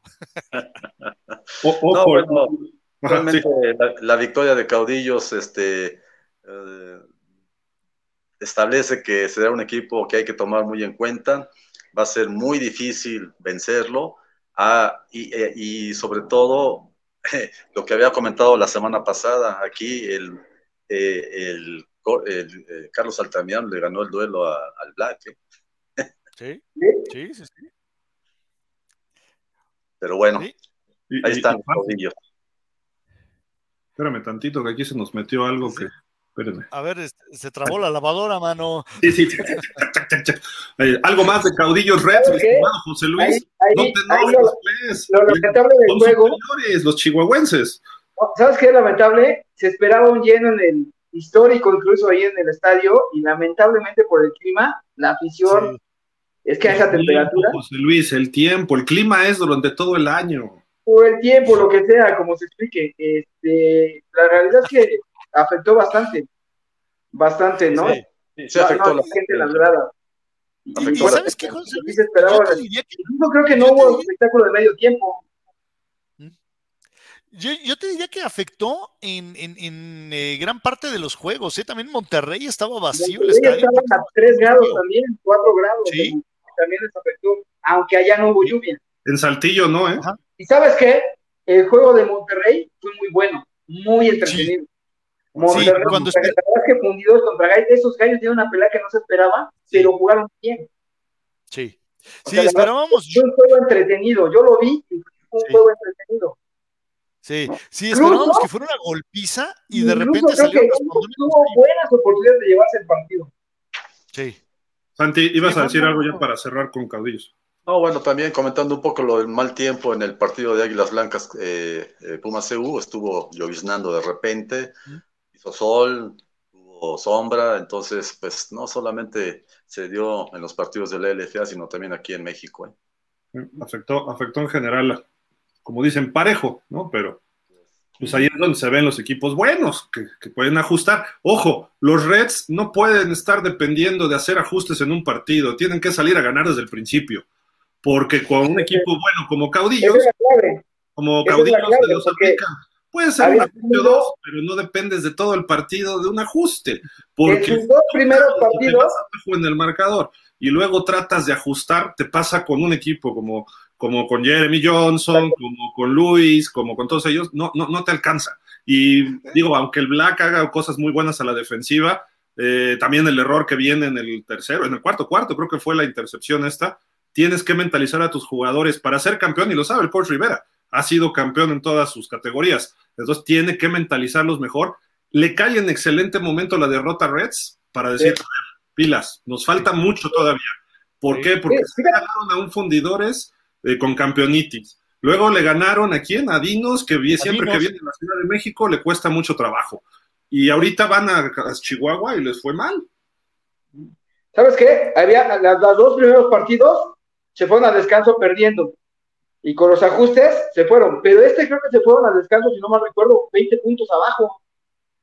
Y sí mejoraban la segunda mitad, pero ya era una ventaja realmente importante. Contra un equipo contra Chihuahua no puedes permitir eso. Correcto. Entonces, sí me parece que la parte no debes, como tú lo dices, no debes confiar tanto en los ajustes, sino No que desde el eso. principio debes, debes hacer, hacer otro tipo de juego. ¿no? Y, y, Pues y va- vuelvo al- yo recalco al, al- el punto, o sea, eh, Huntley, perdón, pero se tiene que ir a la banca. Como lo decía Marco la semana pasada, no lanza el balón, lo avienta. O sea, en serio, si fuera eh, usando un- un- una expresión del, del básquetbol, sí, o sea, si tirara un tiro libre sería el equivalente a una agresión al tablero, güey. O sea, no, Es no, no, es posible. Es malísimo lanzando, o sea, no. Dale la Pues chance a Marco Durán. Señores, ya hagamos un lado estos equipos de segundo nivel y vámonos con mis reyes de Jalisco. Invictos, invictos mis reyes. Nada más. Sufrieron, ¿eh? ¿Eh? Sufrieron, sufrieron las de Caín para ganar, ¿eh? Sí, correcto. Ahí está, mira, la- los Rams, digo, los, carner- los carneros de Jalisco, ¿no, verdad? Pues el partido lo recibían a los mexicas y se puso muy interesante porque también ellos pudieron venir de atrás.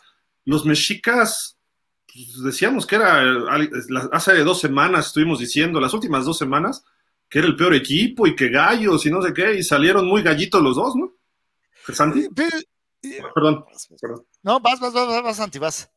No, no, no, adelante, este Flash. Lo que estaba yo viendo aquí, el, la re- el regreso de, ¿De Wayne? de este De Wayne. ¿Verdad? Que fue espectacular, sobre todo porque fue de lado a lado hasta llegar al end zone. Y bueno, la verdad sí, me llamó muchísimo la atención eh, que los mexicas se hubieran ido al medio tiempo con ventaja de 13-0 y pareciera que iba a darse la gran sorpresa, porque yo incluso en el programa anterior había señalado que no veía cómo podía ganarle a Reyes, incluso me me decía yo que iba a ser un marcador bastante disparejo, si no mal recuerdo, creo 18 20 puntos a favor de Reyes. Y sin embargo, fueron solamente tres puntos, así que pues meritorio lo que hizo el equipo del coach Toski, pero al final de cuentas les faltó el gas para mantenerse en la pelea.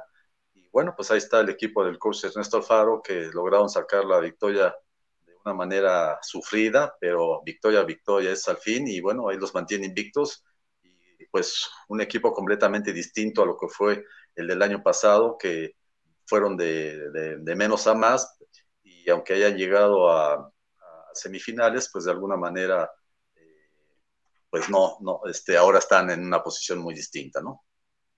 Muy meritoria la defensiva, ¿no? De Mexicas, cómo se comporta, intercepta, provoca fumbles, eh, los equipos especiales colaboraron. Fue una labor de agallas, creo yo, ¿no? Este, eh, mi estimado Flash, de lo que hicieron los Mexicas y de trabajo en equipo, ¿no? Sí, y ¿sabes qué siento que le falta a este equipo de Mexicas? El, ataque terrestre. Se nota que no está eh, y me llama la atención. Te vas a jugar con, con Brandon López, perfecto, hazlo. Eh, pero ¿sabes qué? Maneja más. Si algo sabe hacer muy bien Sosa Piña es la, la optativa y, y te da una dimensión con Brandon López, el cual puede correr el balón. Yo te aseguro que ningún linebacker está cómodo viendo que se le deje ir de frente el, el, coreback de los mexicas. Es, es grande, es fuerte, eh, tiene buena velocidad. ¿Por qué no manejar más esa opción? Y, y, y creo que a estos, eh, estos mexicas se les escapa el triunfo. Ahora, digo, perdón, pero estos jefes, de, perdón, estos jefes, estos reyes, eh, pues me tienen todavía con la duda, sí, no, no puedes negar que han ganado tres juegos, pero le han ganado a Gallos, le han ganado a Mexicas y el otro juego eh, se le ganó a, eh, ¿a quién fue? A Gallos Eh, Negros. Gallos Negros. No, fue Gallos. a Gallos Negros. Sí. Después derrotaron a Raptors, acuérdate. A Raptors. Ah. y ahora Entonces, los chicas. Estás hablando de que le han ganado tres equipos que en conjunto han ganado un juego. Y si tomas en cuenta que ese juego se tenía que dar porque era un, un duelo entre, entre mexicas y gallos. Entonces, o sea, es un, creo que es un récord, pues, sumamente engañoso. Sí, creo que sigo pensando que estos mexicas son el equipo más débil de la liga, sinceramente. Y me duele por jugadores como, como Billy Villalobos, como Ceniceros, como, como Jerónimo Arzate, pero no veo por dónde tengan más estos mexicas. Sí. Por esta- Fíjate que yo, yo, yo efectivamente creo que, que los Reyes son un espejismo. No creo que sea un equipo tan potente y que han tenido mucha oportunidad en sus partidos.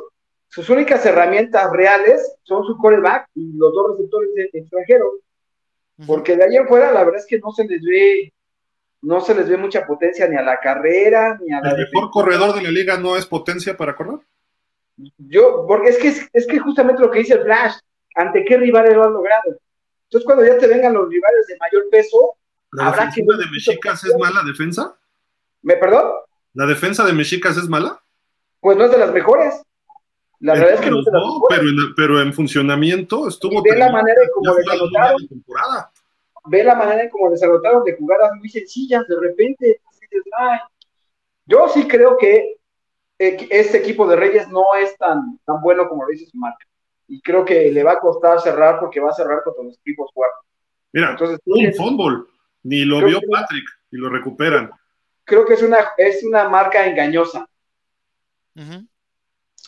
Pero no hay que quitarle el mérito a lo que ha hecho Ernesto Alfaro, ¿eh? la verdad. Ah, yo, eh, yo, puse el otro día, incluso hasta me disculpé en Twitter porque puse que había sido un error desconfiar de, de Ernesto Alfaro. Y ya después puse, ya aprendí la lección, no vuelvo a desconfiar de Alfaro. Y me contestó. Ese pase no es nada fácil, ¿eh, Joslav? Es un slant con muy buena cobertura, ¿eh? Y lo completaron perfecto. Sí. Este, ve, este fútbol que le provocan a Shippy la defensiva, ¿eh? sí, pero ante una, defensa, mejor, mejor difícilmente. O sea, yo no resto méritos a la defensa de los mexicas. Es un equipo muy bueno defendiéndose y los Reyes hicieron lo que tenían que hacer y respondieron como los grandes cuando vas perdiendo. Este pase, sí, eh, mira, ahí falla una tacleada. ¿Por qué? Porque este cuate ve la aceleración. Estamos hablando de Hexel, algo así se apellida. Ve nada más, le sacó cinco yardas a todos. Este cuate es un fenómeno. No, por lo que te digo, o sea, pero estaba bien cubierto. Para la velocidad que tiene estaba bien cubierto. Yo no le quito mérito a Mexicas, ¿eh? Yo tampoco le quito mérito, pero yo, yo estoy hablando de, que creo que Reyes no tiene mucho talento. O sea, bueno, está bien. El mejor corredor de la vida no tiene talento. Desde el año pasado, Jordan, no me digan Barry Sanders, Shippy. Yo creo que es, eh, yo creo que es un buen equipo, o sea, no me malentiendan, creo que es un equipo que va a estar en playoff, ¿sí? Pero eh, yo creo que se las va a ver muy complicadas ya cuando lleguen los Dinos, cuando lleguen los Reds, cuando lleguen Caudillos. los, mismos, los mismos jefes, ¿eh? Yo te diría que los jefes. Este domingo, ¿eh? Los Reyes. Yo creo, que, yo creo que les va a pasar lo mismo que a Galgos. Galgos luce en la primera jornada con su coreback extranjero, con su receptor extranjero. Y cuando se enfrentan a Caudillos en la semana 2, desaparecido. Lo mismo le va a pasar a Reyes. Luces mucho ahorita, pero cuando ya enfrentas una defensiva de verdad, estás frito, no vas a hacer gran cosa.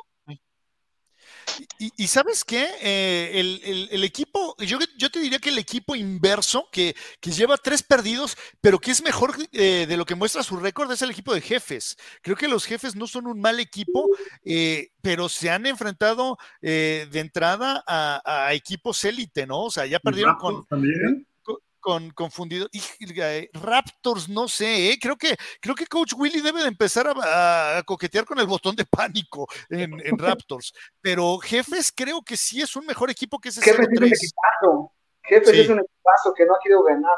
Y por ejemplo, fíjate, Reyes esta semana va contra fundidores. Ahí, ahí va a ser su medida real. A ver qué, qué tan bueno eres tanto a la defensa como a la ofensa. Porque vas contra una defensiva mejor conjuntada, de mejor trabajo y contra una ofensiva que se mueve muy bien, ¿no? Entonces, la realidad es que yo no creo que, yo creo que pierde invicto, el invicto esta semana. Santi, ibas a decir algo de los Super Reyes. ¿Eh? No, no, este, me llama la atención que ahora Toski le dio la confianza a Brandon López para iniciar la, ofensiva. Y se vio bien, se vio bien Brandon, la verdad, se vio con buen brazo, se vio bien corriendo la pelota. Entonces yo pienso que de alguna manera se está ganando el puesto ya que este Alejandro Márquez pues realmente no ha tenido lo que se esperaba de él. Y bueno, también vimos por ahí al zurdo Quintana, pero no lo están metiendo. Entonces, pues Brandon López creo que hay que eh, apostarle para que pueda mover bien a la, ofensiva de los mexicas, ¿no? ¿Sabes qué, Santi? Yo creo que ya pasaron los dos primeros juegos que podríamos considerar como pretemporada y entonces los equipos empiezan a agarrar un mejor ritmo. Se notó en el caso de Caudillos, ya agarró un ritmo muy distinto al de los inicios, y en el caso de Mexicas también podría darse este, este, esta parte, ¿no? Que empiezan a agarrar un mejor ritmo y a definir mejor sus rosters, quién puede ser el que pueda darnos mejor resultado. Entonces, yo creo que a partir de esta jornada ya vemos un nivel más real de todos los equipos. Semana, semana. Las jornadas son futboleras, este José Luis. Lo mismo. Se dice jornada, se dice semana. La jornada 3. Tú porque eres muy gringo. América. Está bien dicho jornada. No, hombre, la jornada dominical, jornada notarial. pues después les voy a decir lo que me dijo un periodista eh, de Excelsior sobre lo que significa utilizar la palabra fecha o jornada. Fecha o jornada. Eh, una vez, Santi, de una vez. Para no balconearlos, para no balconearlos. échalo, échalo. Oye, lo que sí, eh, hay, que, hay que resaltar lo de, lo de Brandon eh, López. Hay una jugada en la que sale corriendo y, eh, Patrick, el, central de los Reyes, le pone un golpe, pero artero, salvaje. Pero Brandon es un jugador que no se arruga y hay que darle crédito. Sí, sí, sí, aparte está muy fuerte. Y, y en el caso de, de Patrick, bueno, se va expulsado porque sí, literalmente era un golpe de auténtica cárcel, pero darle, darle muchísimo crédito a, a, Brandon López porque es un jugador que no le importa si es Anthony Patrick o el que esté enfrente de él, él va por ganar las yardas, ¿sí? Y es algo que eh, te da otra dimensión. Es un coreback grande, fuerte y con buen brazo. Sí, creo que sí, poco a poco va engranando, pero aún así creo que estos mexicas son el equipo más débil de la liga. Ok. ¿Algo más de los Super Reyes invictos?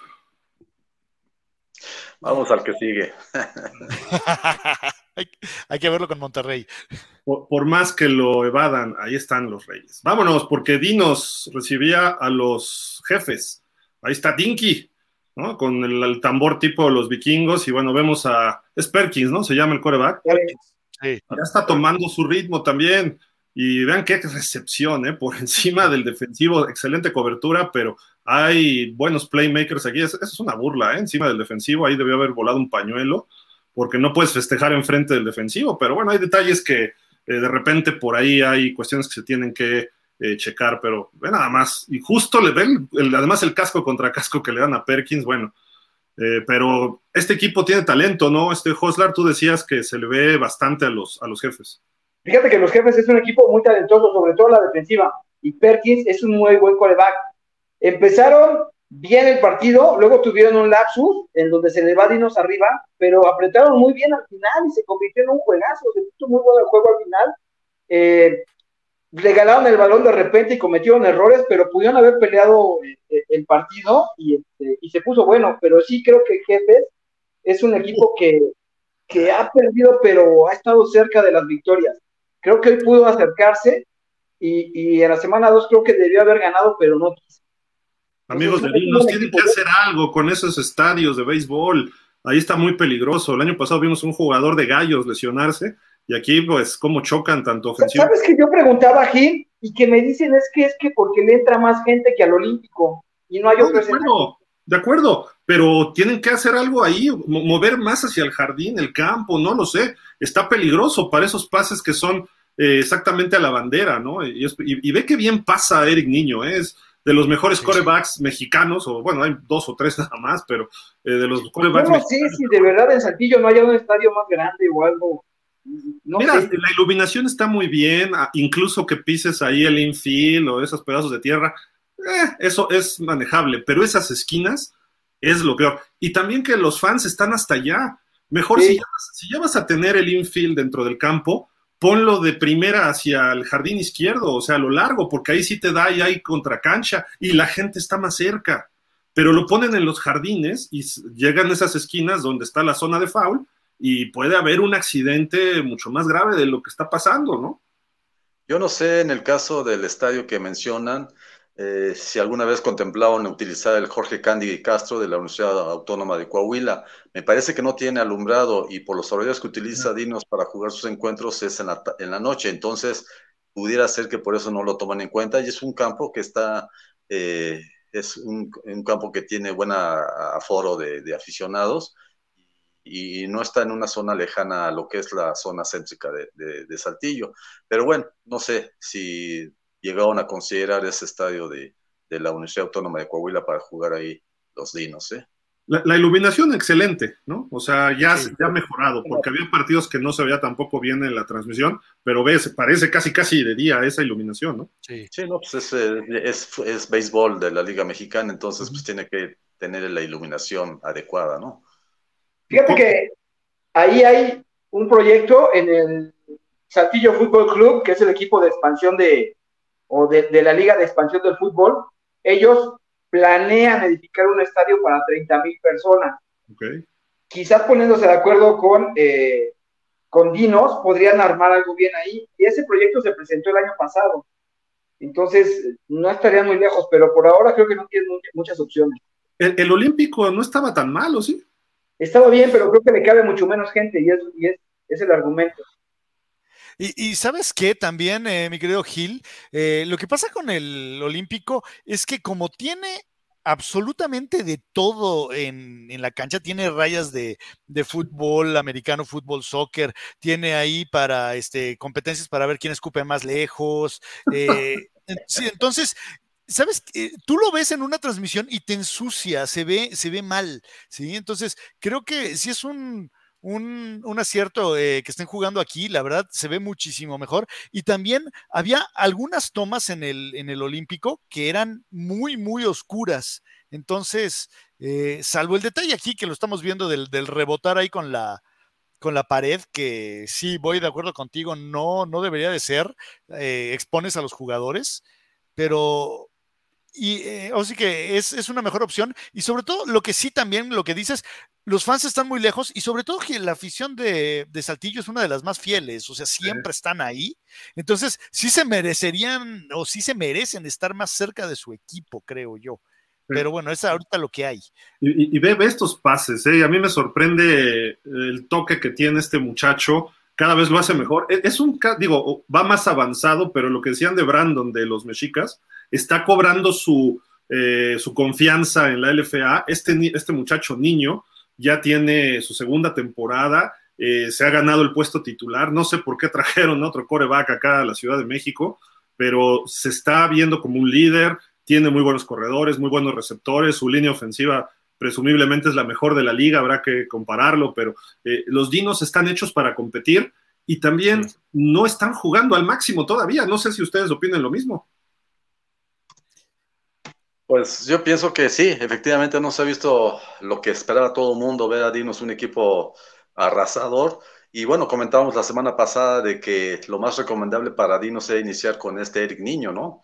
No vi el partido, no sé si eh, empezó el norteamericano, pero a final de cuentas, pues ahí está la labor que hizo Niño al lanzar dos pares de anotación y, conducir a la victoria a los, a los, al equipo del coach Adame. Entonces, este, pues qué bueno que le dio la confianza a Niño para estar nuevamente al frente de los controles ofensivos y bueno, pues darle la oportunidad a los mexicanos, ¿no? No, no, no necesariamente todos los que llegan del extranjero norteamericanos, pues son lo máximo. Y bueno, pues hablábamos de que se le da muy poca oportunidad a los corebacks mexicanos, bueno, pues ahí está Niño demostrando para eh, los tamaños que tiene para llevar al frente a un equipo con gran potencial ofensivo, ¿no?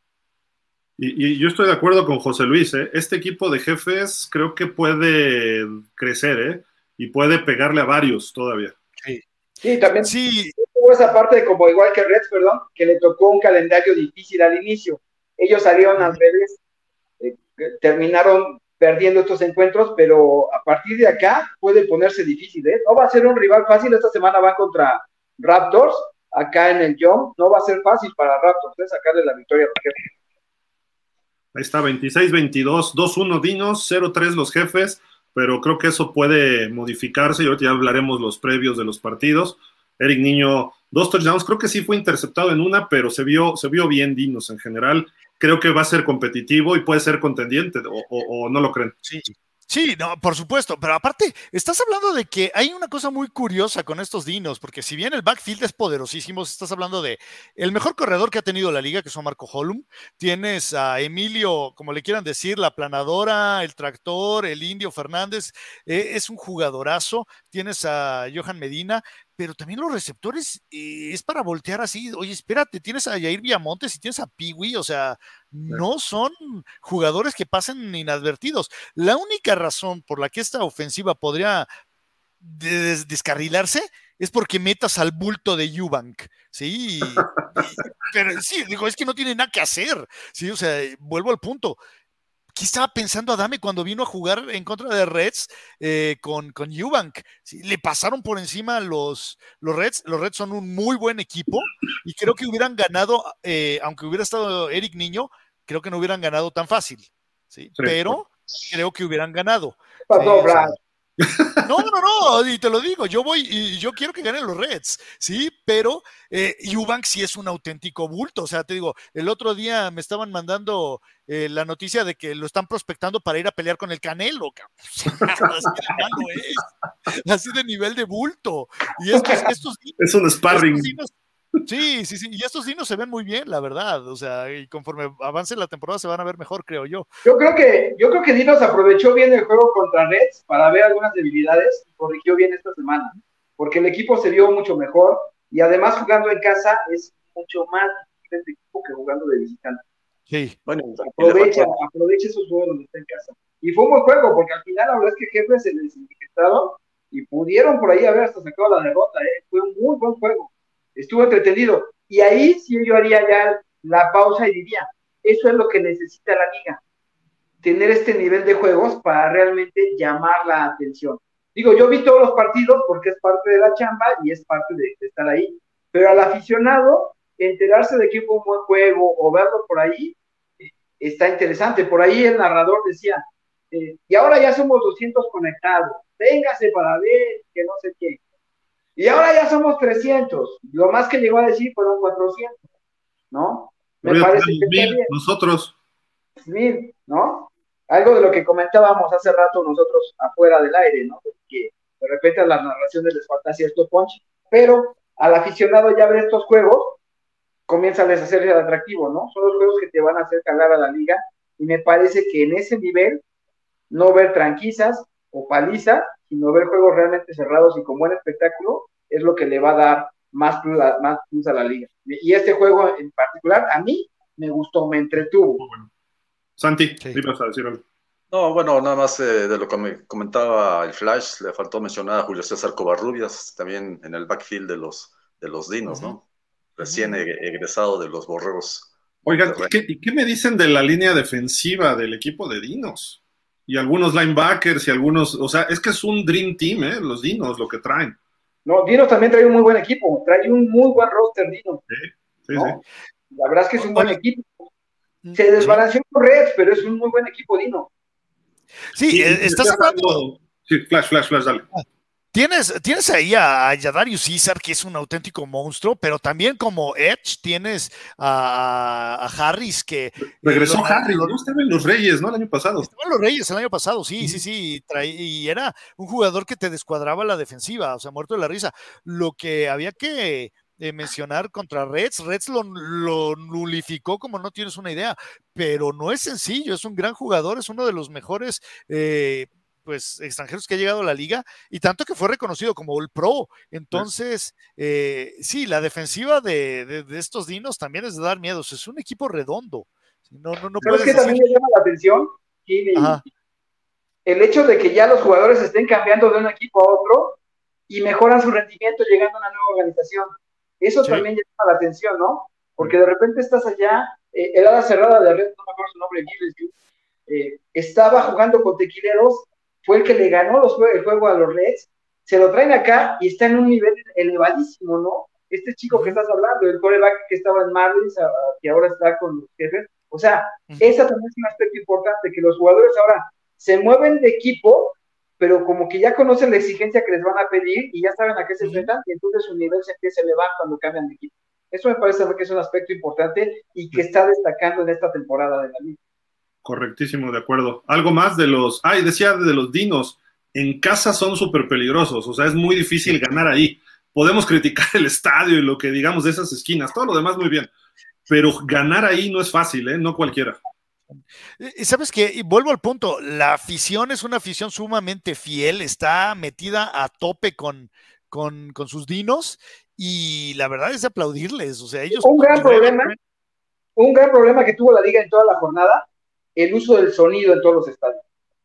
Los oficiales en todos los juegos tenían que estar diciendo, bájale a la música, bájale a la música. Tienen que regular eso, porque sobre todo ahí en Vino, a cada rato el oficial decía, bájale a la música, porque la ponían alta justamente en, el ataque del otro equipo, y entonces ahí estaban, y, se vio en todos los juegos, entonces se me hace que la liga tiene que regular eso de mejor manera. Es que no debería haber música más que en los cortes, ¿no? Sí, y ahí el fue notorio, ¿eh? Notorio, porque sí les ponían la música a tope. De acuerdo. Pues vámonos con los partidos. esos aspectos hacen que la plaza sea complicada. Sí, claro. Vámonos a los juegos del domingo, allá en, eh, concretamente en Tijuana, ¿no? Los supergalgos que eh, estaban buscando su primer triunfo en casa en la historia para ellos, es su segundo año y estaban contra los Raptors surgidos de triunfo y creo que fue un buen partido, ¿eh? muy movido. Eh, vimos aparecer ahí, eh, bueno, aquí vemos acciones defensivas de Raptors que también tiene con, o sea, también dice aquí yo también mando, ¿no?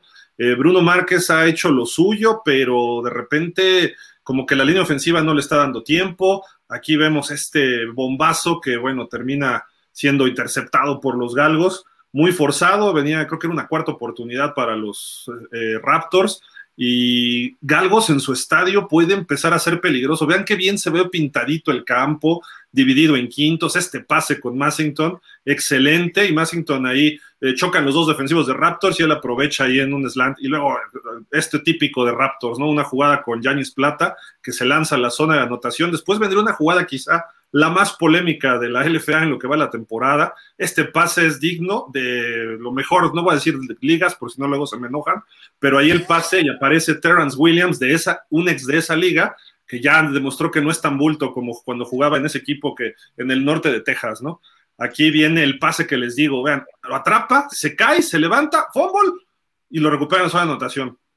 ¿Qué ¿Sabes, ¿Sabes qué, Santi? Que para esta semana tengo una petición de seguimiento especial a este jugador, el vaquero, porque justamente los vaqueros lo quieren ver y, y, le van a hacer un seguimiento especial.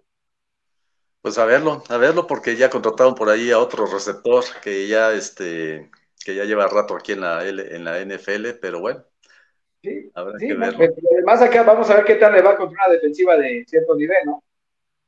Oye, pues fíjate que ese, ese fumble de Yáñez Plata, que dicen que fue pase incompleto, después intenta un gol de campo el equipo de Raptors, se lo bloquean y se lo devuelven a touchdown y ahí se cargó el juego para los galgos. No sé, esa jugada es la jugada de Bryan, la regla de Bryan, la, de, la regla Calvin Johnson, lo que es un proceso de recepción. ¿Qué opinan de eso? Yo creo que fue pase completo, luego fumble y él lo recupera, ¿eh? Yo, también lo vi como pase completo, eh, perdón, este Flash, pero sí, a mí no me dejó la menor duda de que Yanis había hecho eh, completo el pase y, y, bueno, de alguna manera eh, se dio el fumble y Vivo lo recuperó en el end zone para que se decretara la anotación, que inicialmente se decretó, pero después ya con el, el reto que lanzó el head coach de, de Raptors, pues ya se lo, perdón, de, de, de Galgos, lo invalidaron, ¿verdad? Así que una jugada muy polémica, marcó, yo pienso, el derrotero del encuentro, porque eso eh, significaría el empate en el marcador a 13 puntos, y sin embargo, después vino la jugada que me señala Gil, de la patada del gol del campo que es bloqueado a Gachus, que lo recoge David Richardson y lo regresa a treinta y tantas yardas a Lenson para despegar a los, a los este, galgos, ¿no? Pero bueno, sí, una jugada muy polémica y a mí en lo personal sigo insistiendo que fue pase completo. ¿eh? Sí, yo también la vi completa. Oye, ¿sabes qué? Al final se presenta algo que a mí, algunos critican, otros dicen que no debería llamarme la atención, pero me llama. Eh, Galos tiene una jugada final muy buena, se escapa como 60, 40 yardas y se queda muy cerca de la zona de anotación. Lejos de buscar más puntos, deciden hincarse y acabarse el reloj. Lo cual yo dije, ganaron con elegancia, porque otros coaches van y buscan humillar al rival y meterle más puntos. Estabas a segundos de ellos, pudieron haber anotado nuevamente, ellos decidieron hincarse y terminarse el reloj. Me pareció una buena actitud por parte de los galgos. Yo, yo noté eso en el juego de Reds Fundidores, iban 28 a 15 y ya no era necesidad de meter a Arturo Galván y el coach Rivera lo mete para el 31-15. Eh, pero bueno, digo, si estás en posición, ya el partido no cambia, pase lo que pase, tampoco creo que sea yo creo que un gol de campo no está mal porque incluso es para probar a tu pateador. Pero buscar anotar seis puntos sí me pareció muy elegante de los galgos la actitud de, de hincarse y ya no buscar esos puntos. Porque tenían tiempo, ¿eh? Tenían más que más de un minuto para buscarlo y decidieron hincarse. Sí, sí, totalmente de acuerdo. Ahí está la jugada, ¿no? Y ve, la siguiente jugada, pum, bloqueado, vámonos, hasta touchdown. Eso creo que cambió el partido. Habrá que platicar mucho sobre esa regla y si estuvo bien aplicada o no. Yo creo que fue completo. Quizá lo pudieran haber dado bola muerta en la yarda 2, no touchdown precisamente, pero porque el suelo tampoco te puede, te puede provocar un fumble, ¿no? Eh, eh, sí, fue una, jugada complicada. Ahora, sí, voy de acuerdo, ¿eh? creo que también eh, voy, con, ustedes, creo que es touchdown. Ahora, ¿sabes qué? Creo que ya lo decías en cuanto a los Raptors, Bruno Márquez hace lo que puede muchas veces eh, tiene que correr por su vida, pero también creo que Bruno peca de siempre buscar la jugada grande. Hay veces que tienes que aceptar que no tienes la jugada profundo y tomar ese pase de cinco yardas. Y Bruno, eh, no, Bruno le gusta el, home run. Él, él va a llevarse todas las canicas. Y creo que también eso le termina jugando en contra muchísimas veces. Entonces, eh, por ahí creo que también es algo que habría que, señalarle. Y, a lo mejor muchos me van a decir, ¿cómo le vas a decir eso al mejor coreback que ha tenido la liga? Pues sí, también de repente tienes que decirle, oye, tienes que verte un poquito más conservador en ciertas ocasiones. O sea, nos está costando entregar el balón. Digo, si es una cuarta oportunidad, ¿qué te importa? pero si es una segunda, una tercera, y por estar buscando el sablazo contundente al fondo del campo, pues, ¿sabes qué? Busca conseguir el primero y diez y no necesariamente el touchdown. Y, sabes qué, Flash, eh, aquí hay que agregar algo importante. Cuando Bruno Márquez hacía esas jugadas, estaba principalmente contra líneas defensivas 100% mexicanas y estaba contra backs defensivos 100% mexicanos con hay que señalarlo, aunque nos duela, con menos velocidad, ¿no? Sí. Y ahorita ya está cambiando las cosas, Bruno no es el mismo de antes, ya se está haciendo veterano y pues ya le empieza a costar más trabajo. Haz tu pase de check, no estés forzando, los grandes corebacks empiezan a transformarse en eso. Eh, creo que el coach Willy tiene que, Willy Valdovinos tiene que decirle eso. Precisamente esa es la clave de Bruno, recobrar la confianza y de repente sí puedes tirar el latigazo pero basarte en un sistema, tienes receptores muy buenos, de muy buenas manos, que te pueden eh, saturar las, cinco zonas del campo sin problema para puros pases de cinco, de entre 5 y 15 yardas. No tienes que lanzar de 30 o más. Vete con eso y con eso a Raptors le alcanzaría. Además tienen buenos corredores y su línea ofensiva no le está resistiendo tanto como otros años. Entonces, lo vimos que lo salió lesionado con los Dinos. Eh, le puso mucha presión Galgos tienen que hacer ese ajuste. Si no, ese 0-3 se puede convertir en un 0-4 porque reciben a los jefes, si no me recuerdo. ¿eh? Y sabes qué, les puede caer ya la desesperación a los Red, a los, a los este, Raptors, perdón. Si, si, si ante jefes se les pone complicado, les puede venir la desesperación. Por ahí ya vimos este, una jugada polémica o una acción polémica esta semana, ¿no? De un jugador, la primera selección global del draft, que le escupe a uno de los jugadores de, de galgos, ¿no? Entonces, pueden empezar a vivir esas indisciplinas ya, pueden empezar a pensar ya en no sacar victoria. ¿Se han dado cuenta que, ¿Se han dado cuenta que eh, de no pasar a playoff Raptors sería la primera ocasión en la historia de la liga que Raptors no estaría en postemporada? Uf, qué buen dato, ¿eh? Sí. Así y ya van 0-3. 0-4 sí sería ya focos rojos, ¿no, Santi? No, definitivamente pienso que este inicio que ha tenido el equipo del coach Willy, pues no ha sido el deseado. Y aunque sea el equipo que menos extranjeros tiene, de alguna manera, pues eh, no se ha mostrado con victorias en el terreno de juego. Y bueno, eh, lesiones por acá, lesiones por allá. Habrá que recordar que David Casarrubias también salió lesionado en el juego contra Galgos. Y de alguna manera el equipo se ha ido mermando. Entonces, pues algo hay que hacer para que este equipo. Mucho confiamos en ellos, Andy. Esta semana muchos dimos a Raptors como favoritos sobre Galgos y ve. Sí, sí, sí. en hacernos quedar mal. Yo dije mis galgos de toda la vida. Incluso, yo lo dije, que era el momento para iniciar el repunte, porque si ganándole a Galgos reciben a jefes y después creo que van con mexicas, si no me equivoco, entonces ahí pudieran tener eh, potencialmente un 3-2 ahora a un 0-3 y hay que ver el partido contra jefes, que no va a ser fácil. la semana pasada dije que ganaba, ganaba Reds, ganaba jefes y ganaba Raptors. Y los tres me hicieron quedar bastante mal.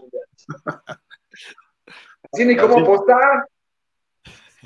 Digo, Galgos está creciendo a la ofensiva, su defensiva tiene puntos interesantes. Vamos a ver cómo le va ahora de visita en la Ciudad de México contra los Reds. Es una pues, muy difícil. Ya platicaremos de este partido, que es el que abre la semana 4, pero pues ahí están los, los, eh, los Raptors en problemas, ¿eh? Si no ganan esta semana, entonces sí tienen que hacer un cambio, pero radical, ¿no? Eso no cabe la menor duda.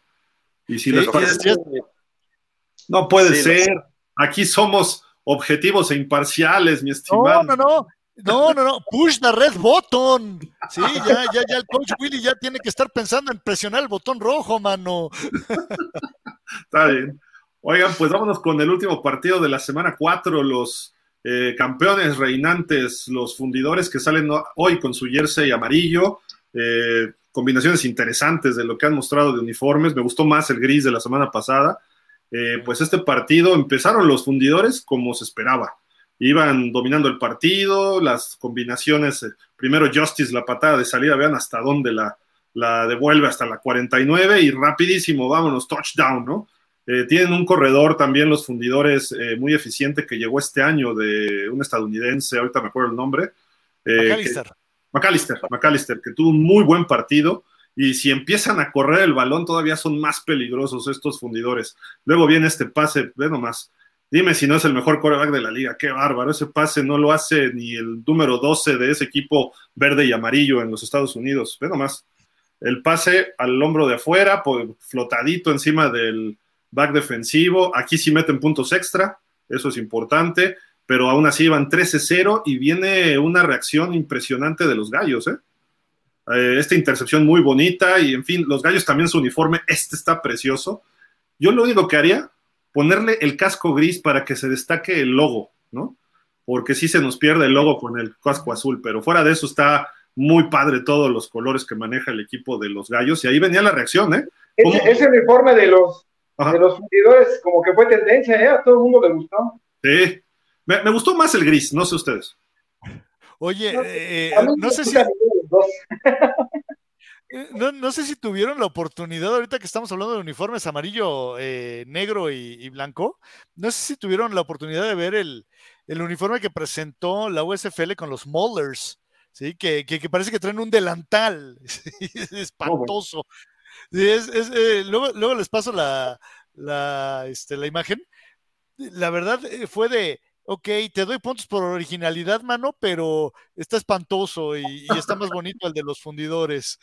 Mira esta jugada, ¿eh? Qué bárbaro. Mucha velocidad. Ya, ya despertaron los gallos. También decíamos, ¿eh? Que muy mal. Y Hazlet, su coreback, se vio muy bien, ¿eh? Muy bien este, este partido. Se pusieron al tiro, se trabajaron fuerte. Eh, ¿Qué te gusta, Santi? De, ¿Qué te gustó este partido para empezar, no? Bueno, no, no qué tanto me gustó, sino eh, no sé si este Epler el año pasado fue interceptado en muchas ocasiones, pero en este partido tuvo tres intercepciones anteriores partidos también ha tenido intercepciones, entonces, pues sí, hablas bien de las capacidades que tiene Epler para lanzar pases, pero también eh, pone en peligro al ser interceptado en muchas ocasiones. Pero bueno, yo pienso que eh, la victoria, al fin y al cabo, 34-31, es lo rescatable de este encuentro. El coach Strebel estaba que no creía lo que estaba viendo, sobre todo por la reacción que tuvieron los gallos negros y la buena participación que tuvo este coreback que estuvo en Tequileros el año pasado, que de alguna manera se mostró ya mejor en este partido contra los fundidores y eso le dio pues ese, ese, esa emoción que necesitaba un partido de esta naturaleza, ¿no? Así que bueno, pues una victoria importante para el equipo de fundidores y, y, bueno, pues en lo personal siguen las dudas de que pueda ser un candidato a refrendar el, el, el, título y pues habrá que verlo sobre la marcha para ver si tiene, la, si tiene esos merecimientos de, de buscar el, el, bicampeonato, ¿no? Decíamos la semana pasada que hasta me criticaron, no es la repetición del tazón, eh, no están a la altura los gallos y mira, salieron muy respondones estos gallos, ¿eh? Estuvo mejor este juego que el tazón. Sí. Si, no mal recuerdo, si no mal recuerdo, Santi ese coreback estaba en tiburones, ¿no? Y luego se fue a los tequileros. No, no, no estaba, en tequileros. estaba en tequileros. No, por eso, estuvo en tiburones y fue el primer ah. cambio en la liga y se fue a tequileros ah, okay. y empezó a despuntar muy bien. Sí, Ahí tienes razón. a mover muy ¿Qué bien son los tiburones? O sea, discúlpame. Sí, tienes razón. Estuvo primero en tiburones, después pasó a tequileros y ahora está ahora con tequileros y ahora lo está haciendo muy bien. Te habla de, de que le gustó México y eso está bien. Y, y, y el comentario de hace rato cambian de equipo y, y les, les, sienta bien el cambio, ¿no? Oye, ¿qué y... es eso de tiburones? Nada más explíquenme, porque creo que fue un fracaso esa franquicia, ¿no? Estás muy chico para esas pláticas. Oye, y ya que mencionaban el resultado de este encuentro, eh, los dos resultados que tuvieron el año pasado, Gallos Negros y Fundidores, fueron cerrados, fueron 13-10 en temporada regular y 18-14 en la final, o sea que ese 34-31 de alguna manera habla de la gran rivalidad que empieza a haber entre estos dos equipos, ¿no? Pero ¿sabes qué? Estos gallos, yo creo que siguen teniendo muchas carencias, pero ya demostraron que pueden darle el susto a cualquiera, ¿eh? O sea, la realidad es que les sacaron herramientas que dices, no, no lo subestimes, ¿eh? Porque podrían darle ahí un susto a cualquiera. Pues mira, después de ver esta participación de 31 puntos a su favor, yo creo que ha sido la mejor actuación ofensiva del equipo, a diferencia de lo que fue el juego contra Reyes, que fue patética. La mejor en toda su historia, porque incluso supera la del año pasado. Donde, sí, efectivamente, hay que recordar que las dos anotaciones que tuvieron contra Reyes fueron por parte de la defensiva. Y bueno, ya este, se vio mucho mejor el equipo, ¿no? Y con más confianza se vio este, Haskett, ¿no? Ese pase de Epler a McAllister, ¿qué tal, eh? ¿Qué tal? Sí, un, poema, ¿eh? Sí, la verdad, mostrando categoría. Ahora, eh, hay que decirlo también, Epler tuvo una tarde de contrastes, si bien se lleva la victoria, pero le costó mucho trabajo, lo interceptaron en tres ocasiones, y aquí, bueno, el Pope o el Papa, también qué quiebre hace, ¿eh? o sea, sí, sí, y después le hace también el segundo quiebre en un palmo ahí con permiso. Y nos vemos en las diagonales, muchacho. Yo, justo en esa jugada pensé que los detenía cuando hace el quiebre, dije, ay, caray. Mira, ahí tuvieron la ventaja, ¿eh? 24 a 20 los, los gallos. ¿Este, ¿Este 25 ya estaba antes desde un principio o apenas se, integró? No tengo el dato. Ahorita te digo. Ese pase con Batiste, qué bárbaro. ¿Qué, ¿Qué, le pides ese pase? por Dios. Mira, mira, es que velo. Es una raya como de 40 yardas y en las manos, entre dos defensivos. Sí, no, es, un fenómeno este Justice. Y luego viene McAllister, ve nomás, vámonos. Se ve pesadón, pero no lo alcanzaban, mira. No, además tuvo tres anotaciones McAllister, o sea que se llevó la, tarde a la ofensiva por parte de fundidores. ¿eh? dos por tierra y una recepción, ¿no? sí, exactamente. Y, tuvo dos intercepciones en la zona de anotación, perdón, Flash, dos intercepciones en la zona de anotación Epler, que creo que hubiera sido un juego más dominante por parte de los fundidores si no hubiera cometido esos detalles, ¿no? Pero sí quiso forzar, ahí ya no lo voy a defender, quiso forzar esos pases para practicar quizá más situaciones de gol, ¿no?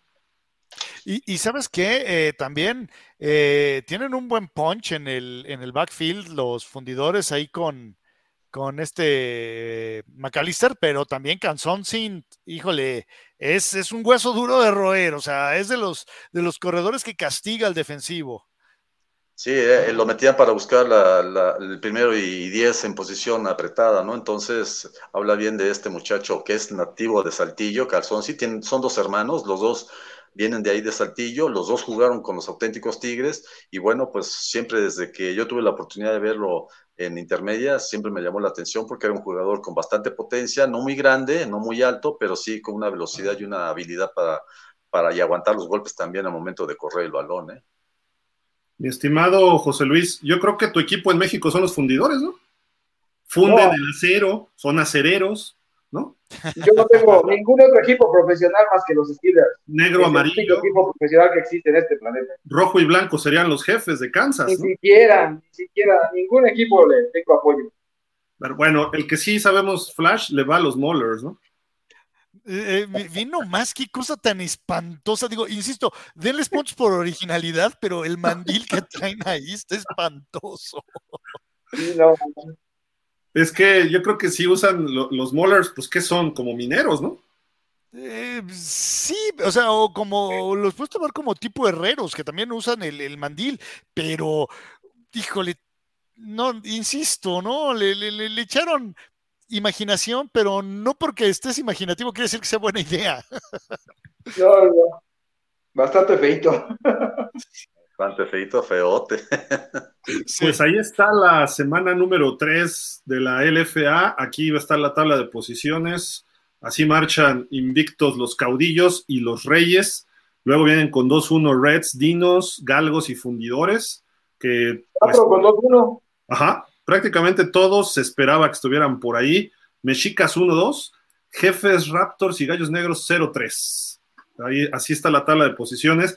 La primera diferencia, Hoslar, es los puntos admitidos, ¿no? Bueno, el juego entre ellos, ¿no? Pero si no, es puntos eh, en contra, ¿no? Pero fíjate, yo, por ejemplo, critico mucho a los Reyes, pero hasta ahora son la segunda mejor ofensiva en cuanto a punto y la segunda mejor defensiva. Tienen 82 puntos anotados y 43 recibidos. O sea, solo están superados por Caudillo. Algo bueno tendrán esos Reyes, ¿no? Pero es contra puros maletas, dicen ustedes. ¿Qué es lo que yo digo? Pero bueno, ahí está la Cuando menos la foto, cuando menos la foto ya se la sacaron. Sí, sí, digo, ya pueden, pueden, presumir que arrancaron 0, 3-0, eh, ¿no? Pero, a ver, o sea, estás hablando de que les han ganado al, al número 10, al número 9. El libro de, historia del equipo va a señalar que en su segundo año de vida llegaron al lugar, al, ocupar el lugar 2 en la tabla. Sí, exacto. Malo, pero... no seas malo, Rey. Tú, este, José Luis, déjalos disfrutar. Deja que eso, el tazón entonces hablamos. Ya los veremos las próximas semanas. ¿Cómo decías, Flash? ¿Que le ganaron al 10? Mira, le ganaron al 10, que son los gallos, le ganaron a los Raptors, que son el número 9, y le ganaron al número 7, que son los mexicas, pero sinceramente esa tabla ahí, digo, se han eh, acomodado las cosas de, de, una forma hasta cierto punto engañosa, porque no me digas que mexicas es mejor equipo que jefes. Sí, o sea, sí tienen una victoria sobre los gallos, o sea, eso era la edición 2023 del Baba Bowl. Oye, decía el Big Tuna, tú eres lo que tu marca indica, punto. Pues sí, pero hasta cuándo. Mira, te, voy a decir como dice una amiga, interesante pero discutible. O sea, los, acereros, los, acereros de hace unos años, eh, digo, perdón José Luis, pero empezaron con 11 ganados. Y... De los acereros no puedes decir nada, nada vale, sin lavarse la boca. El mejor equipo de este planeta el mejor equipo deportivo de este planeta. ¿Los acereros de Monclova de? No, que de cosas serias, señores. Sale. Simplemente hoy, hoy se dio a conocer que Ben Roethlisberger recibió una oferta de San Francisco para regresar y suplir a Garoppolo. De ese nivel, todos quieren tener al acelero ahí. Ah, ya, ya, mejor que se dedique a cuidar a sus nietos. Entonces dijo eso, si no soy acelero, no soy de ninguno, y digo que no. Mira, cualquier cosa es mejor que Jimmy Guacarópolo, mano, pero bueno. Pues quién sabe, los Raiders. Los Raiders. Los Raiders, los Raiders murieron en Oakland. Lo que juega en Las Vegas es una, es una imitación. ¿sí? Pero o sea, a ver que va a tener una buena temporada. Si no se lesiona, va a tener una buena temporada. Aquí, aquí no, hablamos de NFL, aquí hablamos de México. Los Raiders de Arboledas.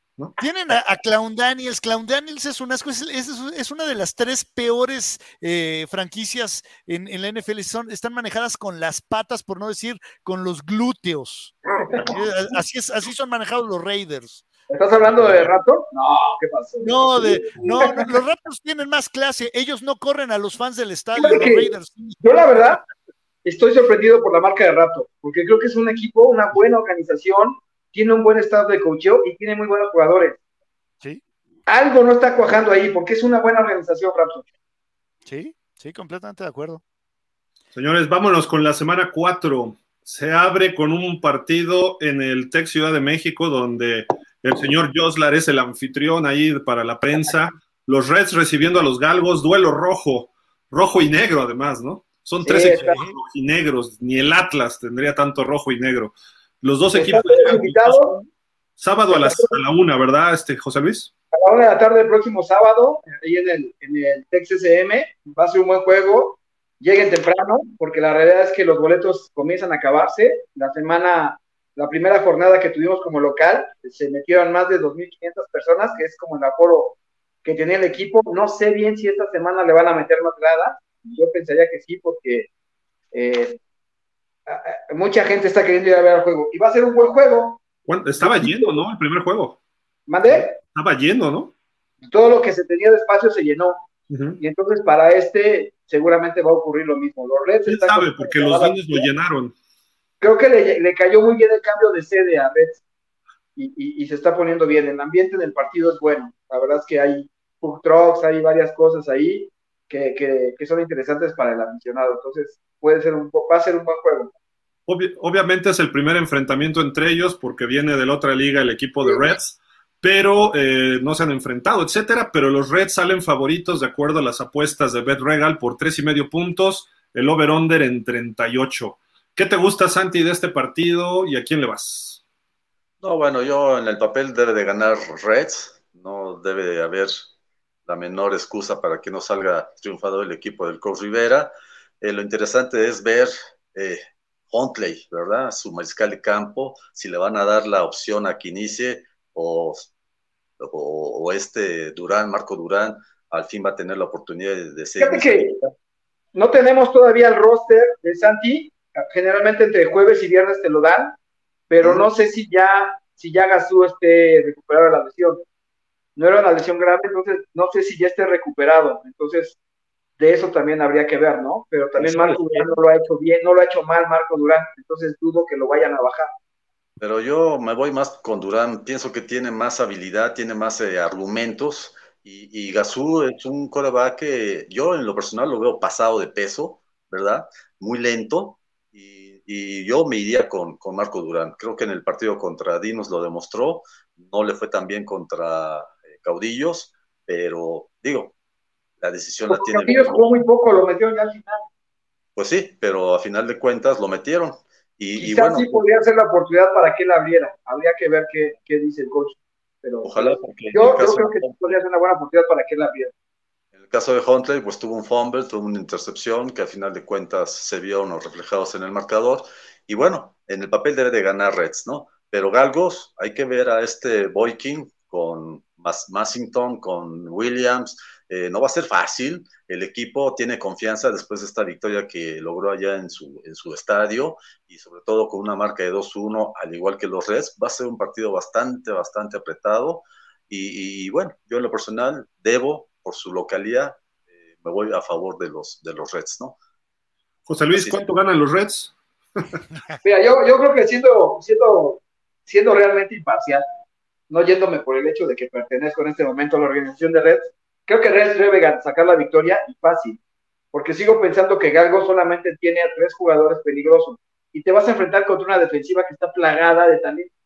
Entonces, creo incluso que podríamos decir que va a haber cuando menos tres intercepciones y cuando menos tres capturas de coreback en contra de Galgo.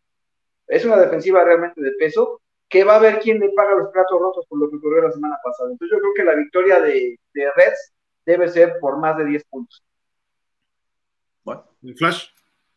Voy con Reds. Eh, yo no sé quiénes son los galgos, insisto. Eh, le ganan eh, la primera Flash, semana. Me darte una Coca-Cola en el partido, por favor. yo no sé. a ver, eh, los galgos le ganan a Mexicas en la primera semana. En la segunda semana les ponen un planchón salvaje que, si ustedes lo, lo buscan, ese, ese juego en cualquier sitio de videos para adultos, ahí está. Pero lo mismo le pusieron a los Reds. No, no, no, espérate, a los Reds no les metieron 50 puntos. No, pero a 25 a los Reds es como si le metieran 50 a cualquier otro. No, no, no, va a pasar lo mismo esta semana los galgos. Y es, y, y, sí, sí, sí, o sea, yo no sé quiénes son los galgos, o sea, los galgos también eh, tienen un récord medio, medio engañoso, y, y, creo que sí viene el rebote por parte de los Reds, pero hay que darle la oportunidad a Marco Durán porque como dices en cuestión de Huntley, no es coreback, es correback y a la hora de, de, de lanzar el balón, bueno, híjole, es, es, es, un auténtico suplicio, sobre todo cuando lo hace de, en, en, trayectorias largas. Eh, Prometo pero, llevar a Huntley a la conferencia de prensa para que te salude, mi flash. no, también digo, yo no tengo bronca en, en, decirlo. No es un coreback certero más allá de 10 yardas, esa es la verdad. Sí, o sea, y, y, y yo no creo, digo, le funciona al coach Rivera, pero no es lo más ortodoxo y no es lo que yo eh, consideraría el, el, el, famoso carrusel de, eh, de corebacks. O sea, ¿sabes qué? Dale las riendas a Marco Durán, que ha movido mejor al equipo, aún así, esté quien esté, creo que va a ganar Reds. Sí, y, y sí creo que va a ganar eh, por ahí de, por decirte, un 35, un 35-20. Y creo Fíjate que, que ahí, poniendo... ahí, les va un, un, dato curioso en este partido. En este momento, Galgos ha recibido 70 puntos y Reds ha marcado 70 puntos. Entonces, yo les puse en Twitter que es el partido de la meta de los 100. Meterle más de 100 puntos a Galgos y anotar más de 100 puntos por el lado de los Reds. Entonces, 30-0 va a quedar, dices. Como la meta que yo estoy pensando este, para este juego que podría darse, porque Reds, al ritmo que había venido jugando, puede meter 30 puntos. Y Galgo, si no se aplica contra esta ofensiva, sobre todo por la vía terrestre, puede recibir 30 más puntos. Entonces, es un reto más para Galgos que para Reds. Creo que en el caso de Reds, Raúl Rivera aprende muy rápido y ya debió haber aprendido en qué se equivocó en el partido anterior. Lleva años haciendo lo mismo, lo mismo, no aprende, está necio en lo mismo, así es Rivera. Pues, bueno. Pero, pero habrá que ver cómo les va. Yo sí creo, y, y, no lo digo de verdad por pertenecer en este momento a la organización, sí creo que Reds tiene mucho más herramientas como para llevarse este partido de manera fácil. En es papel una prueba importante para Galgo y Ojo. demostrar que tiene con qué pelear. Galgo tiene mucho que demostrar. Ojo, los, los galgos van a dar un mejor partido de lo que esperamos, sobre todo sus frontales. Lo hicieron muy bien contra Raptors, poniéndole mucha presión a Bruno Márquez. No van a aguantar todo el partido y ahí va a estar la diferencia para Reds, creo yo. Pero si, si logran sacar una buena ventaja rápido en lo que entran en el juego la defensiva de Reds, pueden estar en problemas los Reds, porque tienen Altamirano, ¿eh? que es el líder interceptor el año pasado los, los, de los galgos, y creo que Huntley le va a poner dos o tres pases en las manos al Altamirano, ¿eh? Entonces, ¿sabes qué? Yo creo que la clave va a ser la carrera. Es chiquito, luego no le mide bien, pueden tener problemas en el juego aéreo. Si los Reds se dedican a correr todo el partido con Mac y Strong, no van a tener problema. Pero que no se les ocurra empezar a inventar que por aire y bla, bla, bla, porque Yo creo que la clave va a ser Mac. va a haber problemas para los locales. Creo Mira. que Mac puede ser la clave. Y a la defensa habrá que ver que Chia les deja, les permite moverse tanto por la vía aérea. Yo creo que por ahí se puede poner bueno. Santi.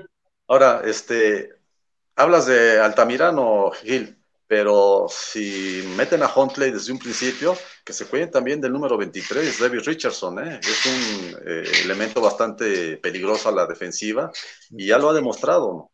Eh, ya regresó un intento de gol de campo a touchdown, tuvo una intercepción también en el partido contra Raptors, entonces, este, pues digo, eso es lo interesante, a ver si empieza Huntley o no. ¿eh? Le interceptaron dos o tres a Bruno, ¿no? Una cosa así. Imagínate bueno. a Huntley, le va a interceptar el doble si se juega. O sea, aguas, aguas. Y trátese de Richardson o trátese de Altamirano o del que se le ponga enfrente, ¿no? Pero en fin. Vámonos con el segundo partido que es vital para los Raptors sacar esta victoria. Lo bueno es que alguien va a ganar su primer partido de la temporada, ya sea que alguien va a romper el cero. Los jefes vienen al Valle de México, que así se dicen ahora los Raptors, pero siguen jugando en el Estado de México. Y discúlpenme, pero si a mí me representa alguien son los Reds al sur de la ciudad, no los Raptors que están en otro estado. ¿Qué vas a decir los mexicas, por Dios? No, no, bueno, para mí los mayas, mis mayas de toda la vida, pero ya no están. los jefes, a ver cómo les va en la Ciudad de México. Es su primera visita a la altura, bueno, en el Valle de México, mejor dicho, a las 5 de la tarde allá en el estadio de la Universidad del Valle de México, lo más verdes, el HOME, que se le conoce, el estadio José Ortega Martínez.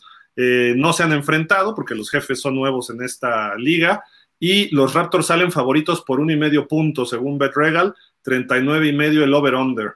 Mi estimado Hoslar, ¿quién gana y por qué? ¿Qué te gusta? Yo veo un juego bien cerrado, pero sí creo que puede ser la primera victoria de los jefes. Creo que es un equipo más estructurado. Jugar en casa para Raptors va a ser importante, pero ya, ya nos dimos cuenta que tampoco pesa mucho para ellos jugar en casa. Perdieron fácilmente ahí en su primer partido y entonces eh, creo que Jefes es una buena oportunidad para demostrar que tienen todavía aspiraciones a postemporada. Va a ser un buen juego, creo que puede ser un juego este, atractivo, con un buen número de anotaciones, pero sí creo que al final, apretado, los jefes deben salir, sacar con la victoria. Ok. Flash.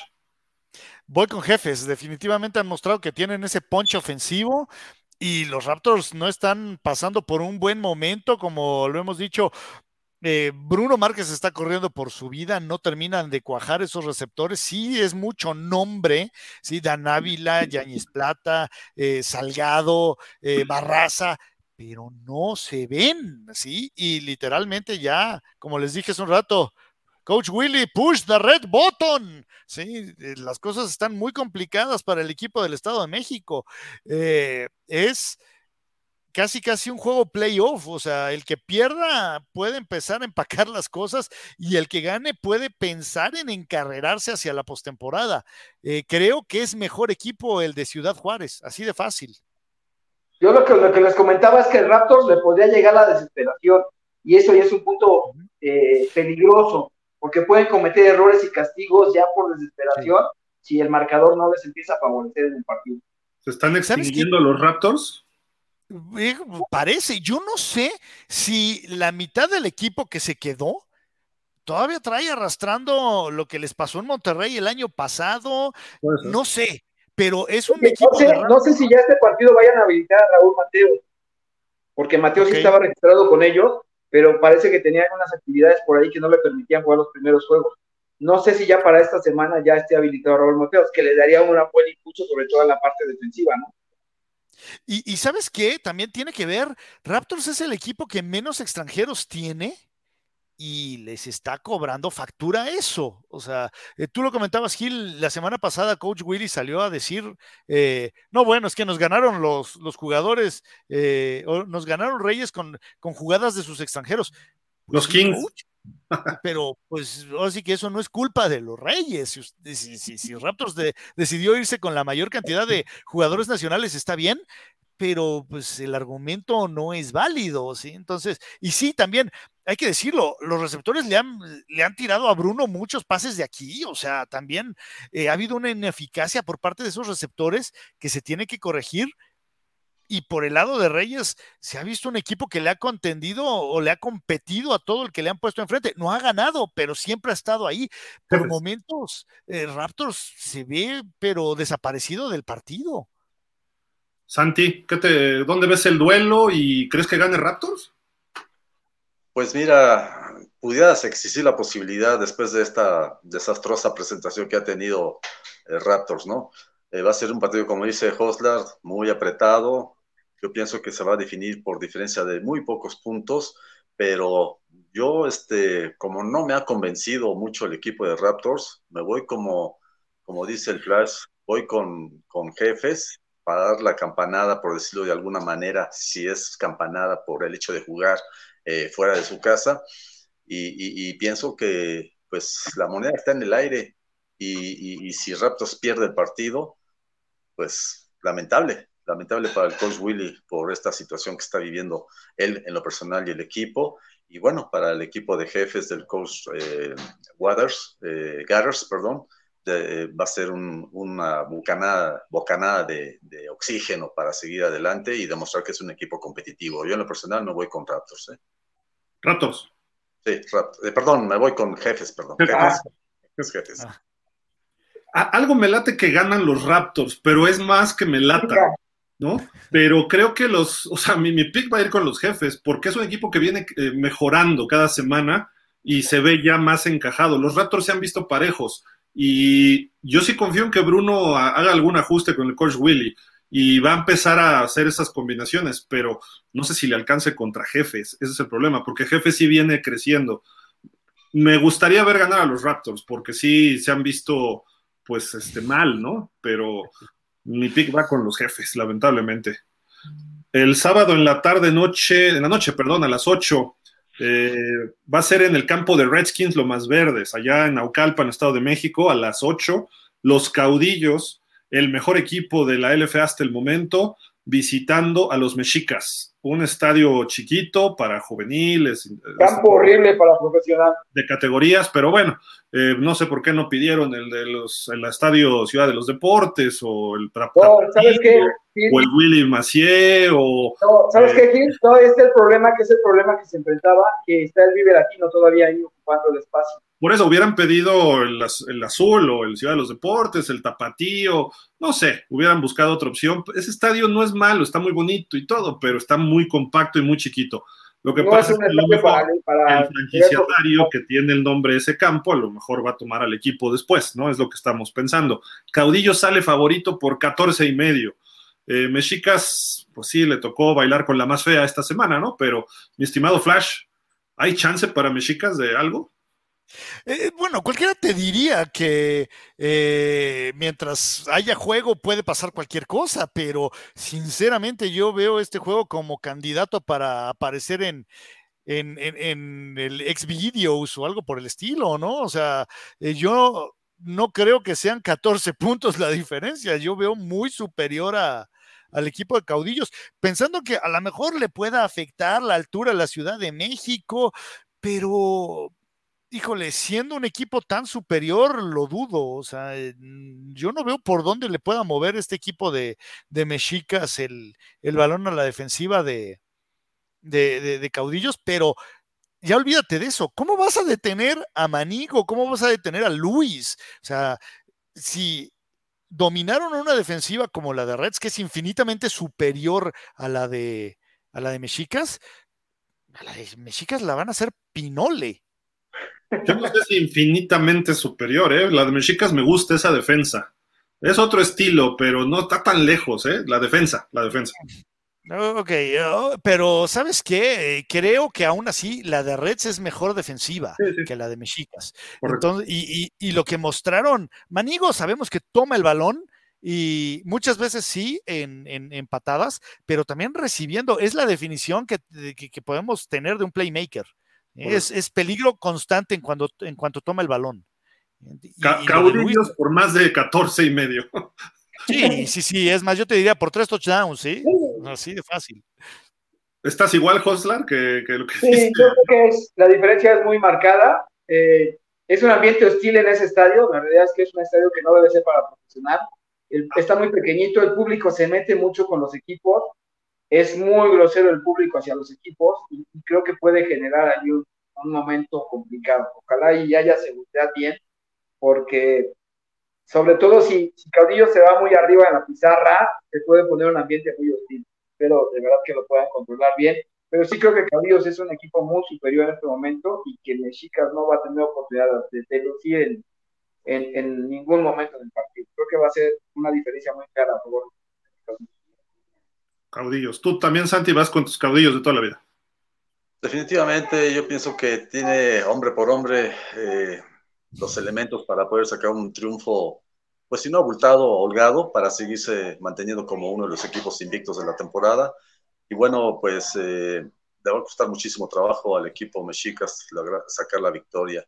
Eh, ya decían ustedes del campo en el que van a jugar, lo que se dice de que pudiera ser tomado por este eh, señor que tiene manejado el, estadio y a otros equipos. Y bueno, pues este, eh, no, va a ser mucho equipo, va a ser mucho equipo caudillos uh, para Mexicas y, como lo dije, hombre por hombre es mucho mejor y, va a seguir invicto caudillos. Les pregunto, ¿meten otros 50 los caudillos? No tanto, yo no pienso que llegue a tantos puntos, pero... Yo creo que sí. Bueno, yo creo que, yo creo que es una diferencia quizás de 18, 20 puntos, 25 puntos, pero hasta ahí, ¿no? Bueno, bueno no van a meter 50, se van a reservar para los Reyes. a los Reyes sí les meten 50. Está bien. Vámonos a los juegos del domingo. Los dos van a ser a las 5 de la tarde. Eh, deberían haber ajustado ahí un poquito, ¿no? Queremos ver más juegos en diferentes momentos, pero bueno, los dos son a las 5 el domingo. En el Estadio Olímpico de Querétaro, los Gallos Negros reciben a los Superdinos de Saltillo que están respondiendo ya con 2-1. Los Gallos todavía no ganan, pero se vio ya los Gallos que salieron gallitos contra fundidores. El año pasado ganaron los Dinos eh, en temporada regular 24-10, pero los Gallos se la cobraron en semifinal, ¿no? El, en playoff se la cobraron los gallos, ganando allá en Saltillo y se metieron al tazón, cuando todo mundo cantábamos que Dinos iba a estar ahí en ese tazón. No hay favorito según Bet Regal, sin pick, pero hay un over-under en 41 y medio. Eh, ¿Sí está tan parejo el juego, Santi, así como para no dar un pick? Mira, aquí lo que me llama la atención es qué tanto va a, desarrollar su, su, juego el equipo de Dinos cuando va de visitante, ¿sí? Obviamente, si la, si la inercia ofensiva del equipo es iniciar con Eric, eh, Eric Niño, pienso que pueden tener aspiraciones de lograr el triunfo. Entonces, la reacción que ha tenido Gallos ahora con esta participación de Haslett y, y de sus eh, demás jugadores extranjeros, pues hay que tomarlo en cuenta, no hay que, no hay que echarlo en saco roto y se me hace un partido que puede ser eh, atractivo, puede ser cerrado, siempre y cuando eh, puedan dominar al, equipo saltillense eh, en cuanto a la ofensiva. Pero bueno, eh, yo en lo personal pienso que debe de ganar Dinos, eh, no, no, no, no, hay de otra, tiene que sacar el triunfo para mantenerse dentro de los cuatro o tres equipos que son aspirantes al, al título. Pero bueno, habrá que ver a esta playa de esta cuarteta de corredores, nuevamente que repito, es lo mejor que tiene la liga de cualquier equipo. Y, y bueno, pues este, me voy, me voy con, con Dinos. La, la, locomotora va contra su ex equipo, ¿no? Sí, efectivamente. Ahora va también de Gallos, ¿no? Que se fue a Dinos. ¿Perdón? Creo que hay un defensivo, ¿no? Que también se fue a Dinos de Gallos, pero no me acuerdo ahorita. Um, no, no, no, no, no. Vas, vas, Dinos, vas Dinos, entonces. Sí, definitivamente, me voy con ellos. Mi estimado Flash, ¿tú también? Yo no sé de dónde sacan que no hay favoritos, según Bet Regal. Eh, a ver, para empezar, estos dos equipos sí, ok, en nombres se enfrentaron en la semifinal previo al Tazón México, pero Gallos es un equipo completamente distinto, nada que ver, mientras que Dinos se reforzó. Ahora, creo que también, si bien no vamos a quitarle crédito a los Gallos por lo que hacen la semana pasada, le interceptan tres veces a Epler, pero ¿cuántas veces le vas a interceptar tres veces a Shelton Epler? Sí, o sea, no es algo común ¿sí? Jugaron bien, también Shepler se, se eh, equivocó. Creo que eh, todos los equipos tienen un muy buen juego y un juego muy malo al, a lo largo de la temporada y dio su muy buen juego en contra de fundidores este equipo de gallos. Yo no creo que vaya a ser un, un, un juego eh, cerrado, creo que lo van a ganar los Dinos como por 14 puntos. ¿sí? Entonces, okay. sí, sí, no, no, yo no veo, yo no veo mucha competencia. Si bien sí, la semana pasada Hazlet se vio mejor, pero insisto, creo que fue más una combinación de que los fundidores no estaban jugando muy bien, ¿sí? Y, y, y se medio engranó este equipo de, de, gallos, pero no creo que sea suficiente para trasladar ese empuje hacia, hacia esta semana y menos en contra de un equipo como Dinos. Ya, ya no critiquemos a Beth Regal porque decíamos, no, Caudillos Reds debe ser una línea de 3, de 2, y fue de 10 y se cubrió por más, ¿no? Entonces, a lo mejor terminó ¿eh? Gallos Dinos. Beth Regal, estás mal y te lo digo en tu cara. Mi estimado Joslar, ¿cómo ves este juego? Yo, yo, yo lo veo cerrado, sí creo que puede ser un juego cerrado después de lo que mostró Gallos esta semana, pero también creo que Dinos tiene lo suficiente como para sacar el partido, sin problema. Baja cuando sale de su casa, pero tiene mayor nivel, Dinos. Y, lo que habíamos comentado, empiezan a, a agarrar mejor ritmo Entonces, yo creo que Dinos ya a, a estará en un mejor, nivel y se da la oportunidad al niño, me parece que pueden arrancar con, con, un buen inicio y a partir de ese buen inicio llevarse la victoria al final. Eh, sí creo que si gana, si gana Gallos, será un accidente por parte de Dinos, y sí creo que Dinos puede sacar esta victoria, o la debe de sacar, debe verse que va a sacar también. Vamos todos con Dinos. Yo, yo, creo que Gallos va a dar bastante pelea. ¿eh? Creo que este equipo ya despertó. Se dio cuenta con Fundidores que puede pelear. Eh, digo, Fundidores todavía no está en su máximo nivel, también hay que señalarlo, pero lo que hizo Gallos las dos primeras semanas a lo que hizo contra Fundidores nos da buena espina para lo que viene, ¿no? Y creo que en casa pudiera ser la victoria que los despierte por completo ¿eh? a los gallos negros y que los meta en la pelea. No estoy diciendo que sea mejor equipo que Dinos. Yo creo que va a ganar Dinos, pero va a ser un juego más cerrado de lo que se pudiera esperar y Dinos va a tener que aplicarle el acelerador a fondo. Yo sí voy con Bet Regal de que está muy cerrado el partido. Yo sí doy favorito por dos o tres puntos a Dinos eh, van a ganar y quizás en series extra, una cosa así, pero sí creo que es mejor equipo hombre por hombre, como decían hace rato de los caudillos. Uh, el caso de Dinos contra Gallos, hoy es mejor eh, equipo hombre por hombre. Y se cierra a la misma hora, este en Monterrey, un buen partido, ¿eh? Los superreyes visitando a los superfundidores. Eh, creo que este partido es a, las 5, perdón, en el Banorte, allá en Monterrey. Ojalá ojalá vaya la gente, es el campeón, es un partido de alto nivel, vayan al estadio, de verdad que es un gran ambiente lo que se vive, eh, son dos equipos de los mejores de la liga, no entiendo por qué no están yendo. Quizás el domingo, quizás sea el frío, quizás el calor, lo que sea, pero no, no entiendo por qué no están yendo allá. Eh, los Reyes ganaron el año pasado, claro, era la última semana de temporada regular. Los fundidores ya estaban más que clasificados y los Reyes trataban de colarse por ahí. Eh, ganaron 35-24, salen favoritos fundidores por dos y medio. 43 puntos y medio es el over-under para este partido.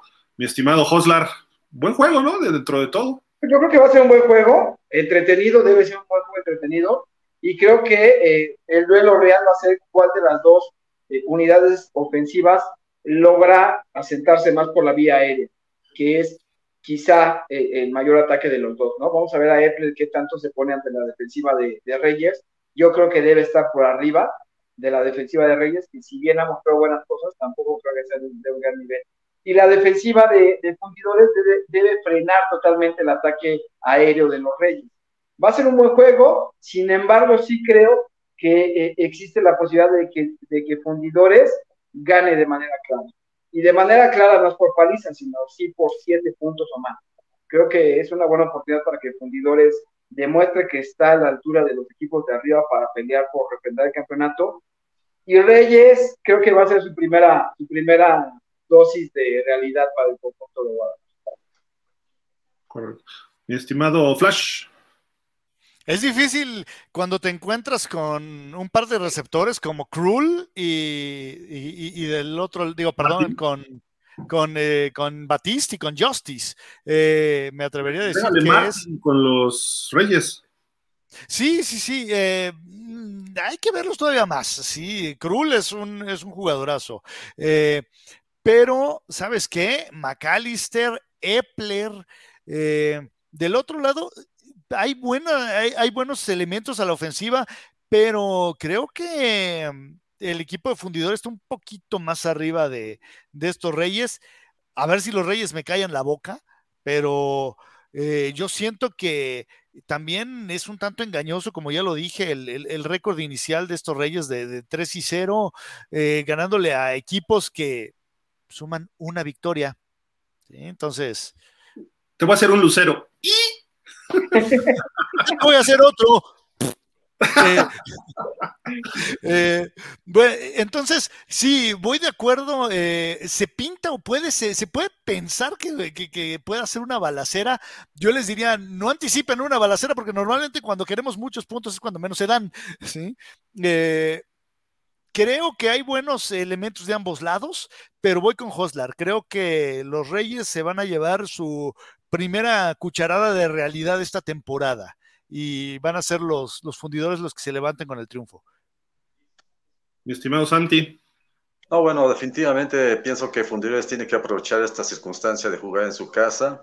Eh, no ha sido fácil para ellos iniciar bien la temporada, han sacado triunfos muy apretados allá en Ciudad Juárez y ahora el, el domingo pasado en su campo ante los eh, Gallos Negros, pero bueno, si sale más efectivo en sus lanzamientos Epler, de no verse interceptado como lo fue interceptado en el juego anterior y en los otros que tuvieron, y bueno, esta tercia de, elementos que señaló el Flash, ¿verdad? Justice, eh, McAllister y, no recuerdo el otro.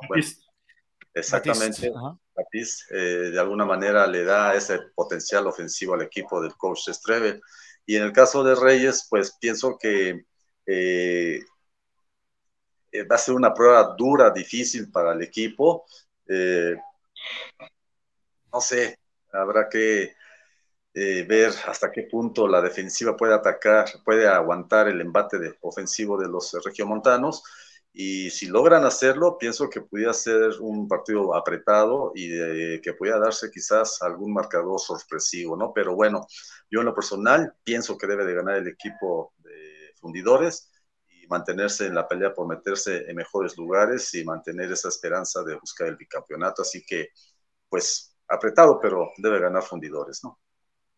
Sigan menospreciando a mis Jalisco Kings, sobre todo los playmakers. Ahí les va. El coreback le falta afinar un poquito, le falta afinar a este muchacho, este, pero tiene talento tipo Epler, perdón. Eh, tienen a Krull, tienen a Hextal, que es el velocista que vimos que se dejó a todos atrás, y tienen además a Tavares Martin, el número cero. Pero, ¿qué le pides a Jordan Shippy, el mejor corredor? Eh, y aparte tienen corredores mexicanos y tienen un equipo que esta ofensiva puede meter 50 puntos a cualquier defensa. Obviamente, del otro lado ya no está el coach Black, que está ahora con los Reds, que eso era un factor que tenían el año pasado, ni está Demetrius Harris. Entonces, ahí por eso yo sí creo que va a ser un tiroteo, salvo que salga un coreback muy mal y ahí se, se define. Si me dicen, yo doy empate. Los dos equipos me encantan. Está Saspe como coordinador defensivo, ¿no? Es, Saspe llegó, exactamente. Está como Eh, coordinador oye, Para cubrir. Doy, doy empate. Oye, eh, eh, sí, exacto, no hay empates en la LFA, no hay empates, porque si no, eh, digo, por si no lo sabe el público, eh, Con serio, ¿no? si termina en empate se van a series extra y después en las series extras, pues ya es de, pues, ¿sabes qué, mijo? Tienes que ir a buscar dos puntos para desempatar esto, no, no hay nada de estar tirando. Todo es profesional hasta el tiempo extra. Ahí se vuelve. ¿sabes qué? Te soy, te soy honesto, a mí me encanta esa, esa manera de definir. ¿eh? Yo soy eh, partidario de las series extras, creo que son eh, algo bastante parejo. ¿Sabes qué? Tú arrancas desde tal punto del campo, ¿sí? Y después voy yo, ¿sí? Y el que defina No va a haber es. esa, esa situación. Y nos debe ganar. Mira, de- decían Sí, los estoy grandes. en pecado no puedes ganar en desconfiando. 60 minutos. ¿Para qué quieres otros 10, 15 o series extra? Ya. Estoy cayendo en pecado porque estoy desconfiando de, de el coach Alfaro, ¿eh? Ya, ya dije que ya me la había. Yo, yo no voy a la llevarles la contra, voy a irle a mis Kings de toda la vida. Porque Fundidores todavía no está en su ritmo, ¿eh? Oye, pero es un coach Alfaro me va a mandar un mensaje y me va a decir, no aprendes. Oye, pero ese es un buen punto, ¿eh? O sea, también el duelo de coaches es interesante, Strebel contra Alfaro, o sea, la verdad tiene para hacer un gran juego, muy posiblemente el mejor de la semana. Yo, yo Sí, lo pongo quizás a todas podría las- ser- pues quizás podría ser el juego de la semana, ¿eh? Sí. Pues yo, yo voy con Reyes, apúntenlo, apúntenlo, porque luego dicen, tú no le fuiste a Galgos contra Raptors y tú no le fuiste a no sé quién. Ahí está, ahí está. 4-0, 4-0, mis gringos jalisquillos. Los gringos Jalisquillo. Oigan, algo más ya para ir. Ah, los comentarios. No, vámonos ya, tengo que ir por bolillo, ya vámonos ya. No, espérate. ¿cómo? A ver, Ismael Leal nos dice, buenas tardes, saludos para todos. Una pregunta, ¿por qué si hay varias ligas de americano en el país y hay talento, por qué no tenemos jugadores mexicanos en la NFL? Mira, entre otras cosas, tristemente los fundamentos no se trabajan como se debería, ¿sí? Y de eso te lo puede decir, eh, por ejemplo, Carlos Rosado. Dice, mira, ¿sabes qué? Muchas veces es la atención al detalle que no se le presta aquí en México y que sí se le presta en otros lugares. ¿Sí? Entonces, eh, eso tiene eh, parte de este, que ver el, el desarrollo de los muchachos desde chiquitos. No tenemos afroamericanos, que esos cuates corren rapidísimo por naturaleza. Lo que hay en la NFL de México son los norteñotes, que son muy grandes, linieros y son buenos. Y aún así vemos que hay una diferencia con lo que han tenido por los fundamentos, que dice Carlos Rosado y que dice el Flash, ¿no? No formamos atletas. Desde niños no formamos y ese es el gran problema. No hay atletas. No se trata Sí. de que sepas o no jugar fútbol americano, se trata de que seas atleta. Porque si tú eres un verdadero atleta, aunque no sepas jugarlo, ahí aprendes. Sí. La realidad es esa. o sea, necesitamos Y- y- atletas desde nivel básico, primaria, preprimaria. Desde ahí tienes que darles la cultura del deporte y si formas atletas, ellos van a buscar, ¿no? Un, una, un ejemplo claro es el chileno, ¿no?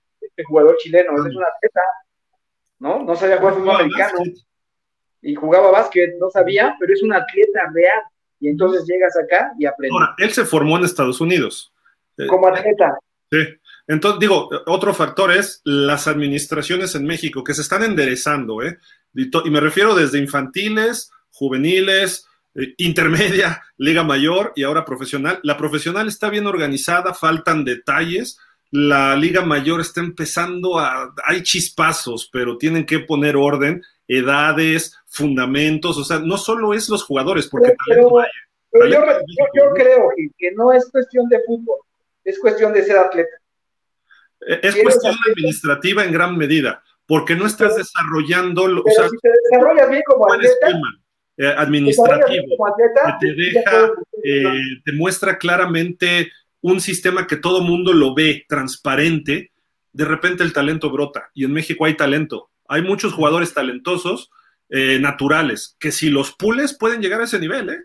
No digo que sean receptores como Tyreek Hill que te corren en 4-3 las 40, pero tienen muy buenas manos, tienen muy buenas actitudes y pueden correr 4-5. Tenemos linieros muy grandes. 7, 10 años, Gil. Quizás 7, 10 años vas a empezar a ver a mexicanos peleando por esos lugares. ¿Por qué? Porque hoy se están desarrollando como atletas y desde etapa de juvenil están buscando irse a Estados Unidos. Entonces, hoy tenemos a muchos jugadores mexicanos jugando en nivel college en Estados Unidos.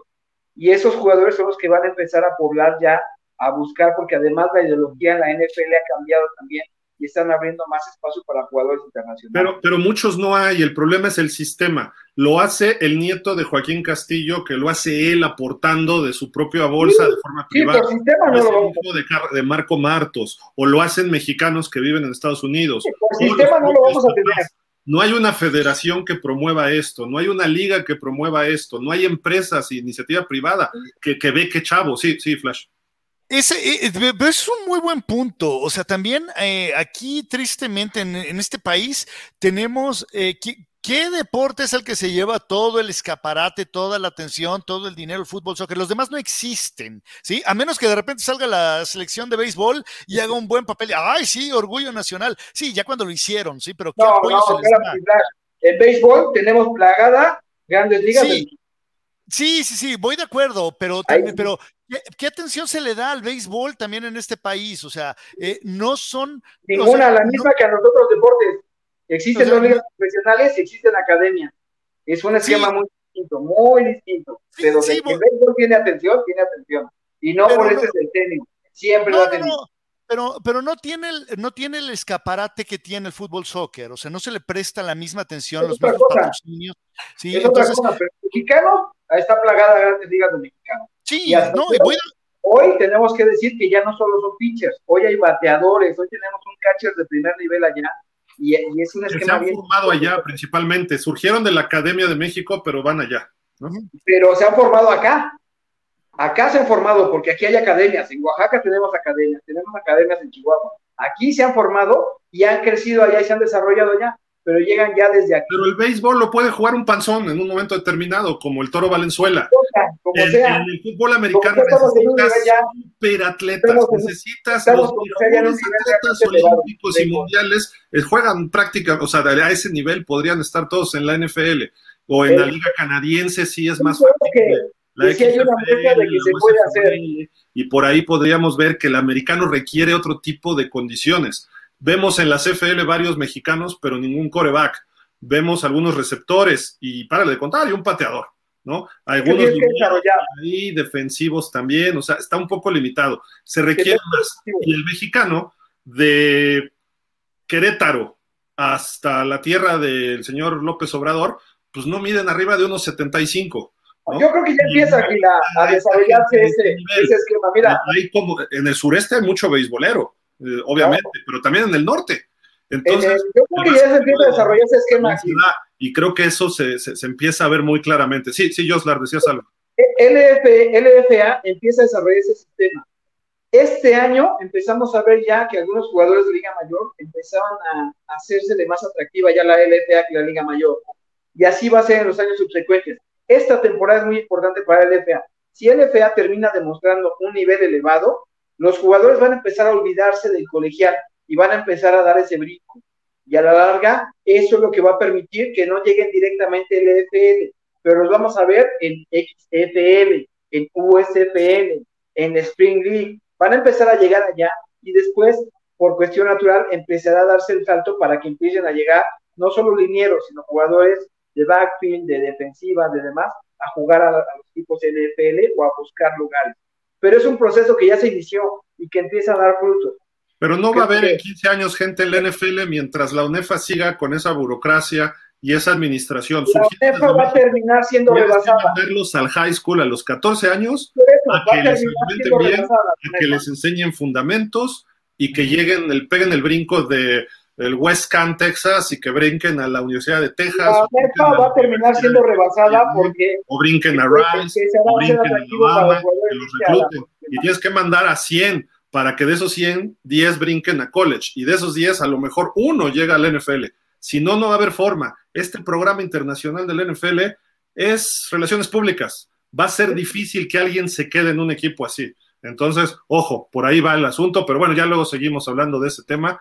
Jorge, Iglesias no pudo conectarse, pero nos escribe, buenas tardes a todos, el doctor Narro no decidió desaparecer equipos, esa fue una decisión de la gente de fútbol americano en aras de tener un solo equipo muy competitivo, que son los Tigres del CCH Sur. Y antes, cuando había muchos semilleros y varios equipos de Liga Mayor, desaparecieron muchos semilleros con la idea de tener un solo equipo competitivo.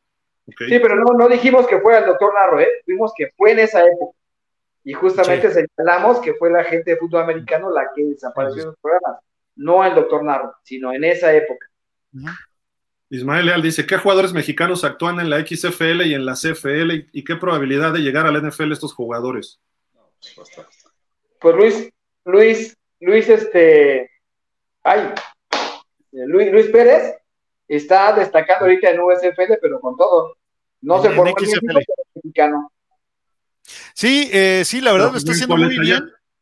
Eh, sí, otro que eh, está hecho allá, pero bueno, sí, eh, voy de acuerdo, es el, el coreback de, de, los Vegas Vipers, que, que, la verdad lo sentaron la, la, tercera semana, pero la semana pasada regresó y lo está haciendo bastante bien. Y, y, bueno, pues de la CFL, pues tuvimos ya el caso de, de Viamontes, tuvimos el caso Salgado, Billy Villalobos estuvo allá, ya regresaron. Eh, ahora, yo creo, y esta es una apreciación muy personal, la LFA tiene que enfocarse en crear ídolos aquí y, y, y tener a los, Billy, a los Billy Villalobos, a los Bruno Márquez, a Cojolum y los que vengan después, ¿sí? Eh, como las caras de, de, de, los equipos. No estar buscando, o sea, a mí me da risa cuando dicen, estamos, es que queremos llevar al primer jugador mexicano a, a NFL. Olvídate de eso, ¿sí? Desarrolla eh, la liga aquí a base de los jugadores que tienen y crea estrellas aquí, ¿sí? Ya, como la liga si mexicana, alguno, Sí, si alguno llega allá, ya es otro boleto, pero tienes que ocupar a esos jugadores, ¿sí? Para hacer crecer la liga y no como en su momento lo hizo la LFA, que fue de, ah, sí, y los Mexican Stars, y qué bueno por ellos, no me malentiendan. O sea, de, de, de, aplaudirles a todos los que se fueron a Canadá y jugaron en Canadá. Pero yo quería seguir viendo a Billy Villalobos dominando la liga como lo hacía en la temporada del Tazón México 4, ¿sí? Y Andrés Salgado, y no que de repente pues ya se fueron, ya no están, y pues ¿qué pasó? Yo creo que esa, esa idea la LFA la va a dejar a un lado, porque ya se dieron cuenta que efectivamente ellos necesitan esas figuras, no irse para allá y no van a tomar en cuenta. Exacto. Mira lo que dice acá Ismael, los jugadores mexicanos no llegan a la NFL por cuestiones físico-atléticas, una muy mala promoción, falta de talento o simplemente porque hay racismo para el mexicano en ese deporte. Sí a todos menos talento. Y, y racismo no es porque, ay, es mexicano, eh, bad hombre. No, no, no. Es como si yo te digo, viene un salvadoreño a jugar béisbol o fútbol americano en México. A ver, nosotros llevamos 100 años más de jugar lo que tú. Entonces, tienes que ser mucho mejor que todos para que lo demuestres. Entonces, sí. en Estados Unidos se están medio matando y en Canadá desde los 8 o 9 años por ganarse lugares, ir brincando, para que de repente llegue Gildardo, que es un superestrella en México, supongamos, pero para los niveles de allá dicen, oye, pues tú juegas en un nivel 3 abajo de nosotros. Entonces, ¿tú qué, qué quieres hacer aquí? Y a lo mejor puedes jugar, y a lo mejor tú puedes dar un tiro allá, pero no estás con la competitividad desde antes que traes, la preparación física, la preparación mental, psicológica, de alimentación, de muchos aspectos y de la inversión que hacen las escuelas. No, las y escuelas además meten lana. Es demasiado talento que surge, o sea, XFL, USFL, ni la mitad de esos jugadores tendrían espacio en NFL, por el nivel de juego inclusive. O sea, es muy complicado, es, es una cantidad impresionante de jugadores la que se produce allá cada año y no hay espacios para, para todos. Entonces, es para ellos, me parece eh, importantísimo que surjan estas ligas alternas, porque para llegar a NF no van a llegar, pero esos jugadores van a tener opciones ahora y además el mercado, el negocio se amplía, ¿no? Se amplía porque están estas ligas, que difícilmente van a poder competir acá. Vamos a darle velocidad a Ismael Leal. ¿Por qué si se critica tanto al soccer y salen algunos jugadores de las ligas de primer mundo, por qué en México no se forman jugadores para llegar a la NFL? ¿Cuánto, a ver, se van a Europa, pero ¿cuántos están en el top 8 de los equipos de Europa? Ojo. ¿Y, cuánta, en, en, cuántos países se juega soccer a gran nivel o a buen nivel? y cuántos se juegan en, de fútbol americano. Esa es la única diferencia que hay. Todo lo demás, cuando haya jugadores constantes como Hugo Sánchez o Rafa Márquez o Chicharito o este chico Edson, que están en equipos de alto calibre en Europa, te dije cuatro que yo recuerdo, a lo mejor habrá Luis Flores por ahí, párale de contar. Todos los demás están en equipos medianones en Europa. Muchos apenas se meten ahí a la Champions un día, otros a veces son campeones, pero para de contar, el Nápoles, no sé quién está en el Nápoles ahorita, el Chouki o no sé cuál, ¿no? Entonces, lo que pasa es que el fútbol se juega en todo el mundo, ¿no? Y el americano apenas se juega en 70 países, sí en todos los continentes, pero solo hay federación, una en África, que es Nigeria. Imagínate el fútbol en África, cuánto talento sale de ahí. Nada más analicen la línea defensiva de los jaguares de Jacksonville, puros africanos. Sí. Y, no hay espacios, la verdad es que no hay espacios. De mexicanos está plagado Brasil, está creciendo mucho en el profesional. Europa está plagado de mexicanos. Eh, en algunas partes de Estados Unidos hay muchos mexicanos también. En NFL es difícil porque no hay espacio. Y evidentemente la calidad todavía no alcanzamos ese nivel de calidad como para jugar en NFL. Y porque nos falta todo un sistema, ya lo dijiste, nos falta todavía eh, que, sea muy diferente la preparación. Entonces, todavía estamos en camino. Esa es la explicación. Estamos en el camino, pero ya poblamos, ya eh, poblamos Centroamérica, Europa, donde hay fútbol americano, ahí hay mexicano. Y, sabes qué, eh, en, cuestión, eh, la organización de, los Estados Unidos, de cómo canalizan todo a través de las escuelas, eso es clave, cosa que aquí, pues bueno, tenemos una parranda en ese sentido. O sea, no, no, no, Ismael Leal dice, para muestra otro ejemplo, hace unos días México derrotó al Dream Team de Estados Unidos en béisbol y eso demuestra que el mexicano tiene facultades para sobresalir en los deportes. Sí, correcto.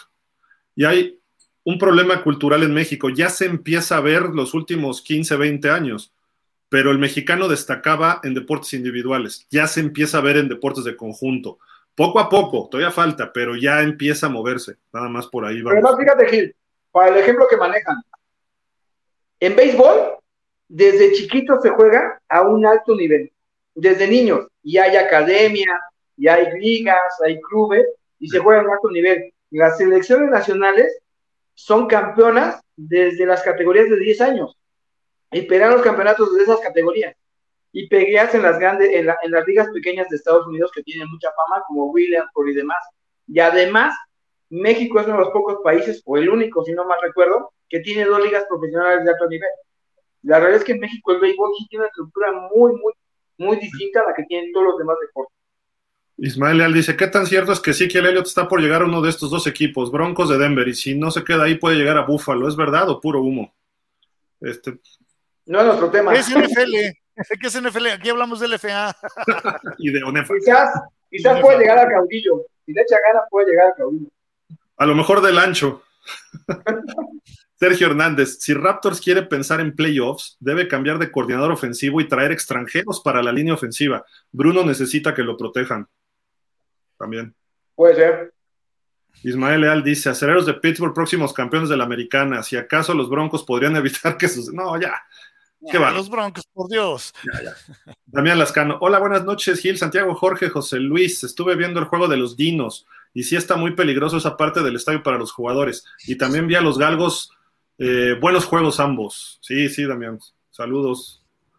Dice, otra cosa que es cierto, los equipos especiales muy malitos, una patada de despeje que la volaron por mucho y los puntos extra no bloquea la línea ofensiva, varios puntos extra bloqueados y devueltos para touchdown. Lo hemos dicho y dicho y dicho, Es terrible eso en, todo, en, todos los niveles de México, principalmente LFA se nota más y en mayor de ONEFA, ¿no?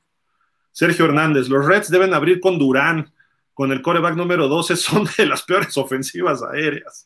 Sí, sí, sí, completamente de acuerdo. Vuelvo al punto. Avienta el balón, no lo lanza. De acuerdo. Pues ya, ya acabamos por Oye, a mí alguna vez me tocó jugar en el campo de Cheyennes y ahí tienes la barda a centímetro. Eh, ¿Sabes? Pero no son profesionales. Pero es como te hacen la barda a centímetro. En Tigrillo también estaba así. No sé si se acuerdan, en aquel juego entre Condors y Pioneros en el 2020, terminando el, el, campo, afuera del end zone, de, de una de las de, de, los dos end zones, había una mesa de carta blanca así de plástico de cantina que decías, ¿qué hace eso ahí? O sea, ¿por qué está ahí? No tiene razón de ser. Sí, un juego que se jugó en el estadio del Pueblito, allá en Querétaro, que decías, o sea, pero sí, voy a... por afinar todavía, ¿no? Obviamente, sí. pero bueno. Santi, algo más. Bueno, primero, Joslar, muchas gracias. ¿Algo para despedir? No, muchas gracias. Gracias por terminar aquí por el bolillo. Ya es hora. Este, creo que se, se, va a poner bueno. En, esta semana hay buen fútbol americano, tanto en intermedia como en, como en, el, en la LFA. Entonces, eh, que asistan a los estadios. Me parece que es importante que la gente asista a los estadios. Y si no, pues que sigan la transmisión. Pero asistir al estadio me parece que es apoyar un poco el desarrollo tanto del nivel de intermedia como del nivel profesional. Eh, y además es una muy, muy buena experiencia estar en el estadio. Correcto. Mi estimado Flash. Eh, sí, voy de acuerdo. Vayan a los estadios, es donde más se disfruta el, el espectáculo del LFA, que hay buen nivel. Eh, también dense una vuelta, obviamente, por, eh, por, la intermedia, pero sobre todo estén aquí pendientes, ¿no? De, de todo lo que ocurre. Estamos aquí cada, cada miércoles a las 5 de la tarde platicando muy felices del de, fútbol americano nacional, ¿sí? que no nada más es, es, colegial, ya también es profesional. Gracias, Flash. Y Santi, pues algo para despedirnos. No, bueno, este, obviamente seguir apoyando a estos muchachos que dejan su mejor esfuerzo en el, en el parrillado, categoría intermedia de la UNEFA, eh, también las juveniles de Pademac, que ya inició actividades la semana pasada, entrarán a su segunda eh, fecha en la categoría juvenil A y AA, son 25 equipos los que están participando. Y pues sabemos que FADEMAC es una organización que siempre tiene talento para exportar a cualquier equipo de Liga Mayor. Y bueno, pues invitarlos a que sigan al pendiente de, de lo que vayamos diciendo aquí cada semana. Pues a seguir disfrutando de este deporte que es el que nos apasiona, ¿no? De acuerdo. Y recuerden, todos los partidos del LFA se transmiten simultáneamente en la página de Facebook de la liga, así como en pausa de los dos minutos. Ahí los pueden estar viendo el sábado y el domingo, ahí están viendo los partidos. Y a ver si narramos alguno como la semana pasada también. Vamos a ver qué horarios se nos presentan. Me gustaría el de Reyes contra Fundidores el domingo, pero pues es domingo. A ver, ya veremos, ya veremos. Estén pendientes de ahí también de todas las transmisiones una, cinco y ocho del sábado y los dos partidos el domingo son a las cinco de la tarde para que no se los pierdan. Muchísimas gracias. Hoy no estuvo Marco, no se pudo conectar, ni Jorge, pero bueno, les mandamos un saludo a ambos y también pues muchísimas gracias a todos ustedes. Muchos comentarios hoy, gracias. Y todos los que nos ven que siguen la NFL, vean estos partidos para que se den cuenta del nivel que hay. Sí, eh, una cosa es, es, es, ser fan del fútbol y otra cosa muy distinta es ser fan de la NFL, no es lo mismo, ¿sí? Y yo les invito a que se vuelvan fans del fútbol americano, pues sí, porque eh, es increíble, no importa la liga que se juegue. Hasta cuando jugamos tocho, váyanos a ver. No, no es cierto. Eso, eso sí es un. Es, eso sí patrocinen es el tazón del barro. eso sí es un fraude. Muchísimas gracias a todos. Por cierto, por cierto, nos faltó Beder. ¿Dónde está Beder? Ah, por aquí anduvo, mano, pero este, se, fue, se fue por allá después. Está bueno, está bueno. Pues cuídense. Muchísimas gracias a todos. Nos vemos el próximo miércoles y estén pendientes de los partidos. Gracias, pásenla bien. Eh, cuídense mucho, por favor. Hasta la próxima y vean fútbol americano de México. Vale. Bye.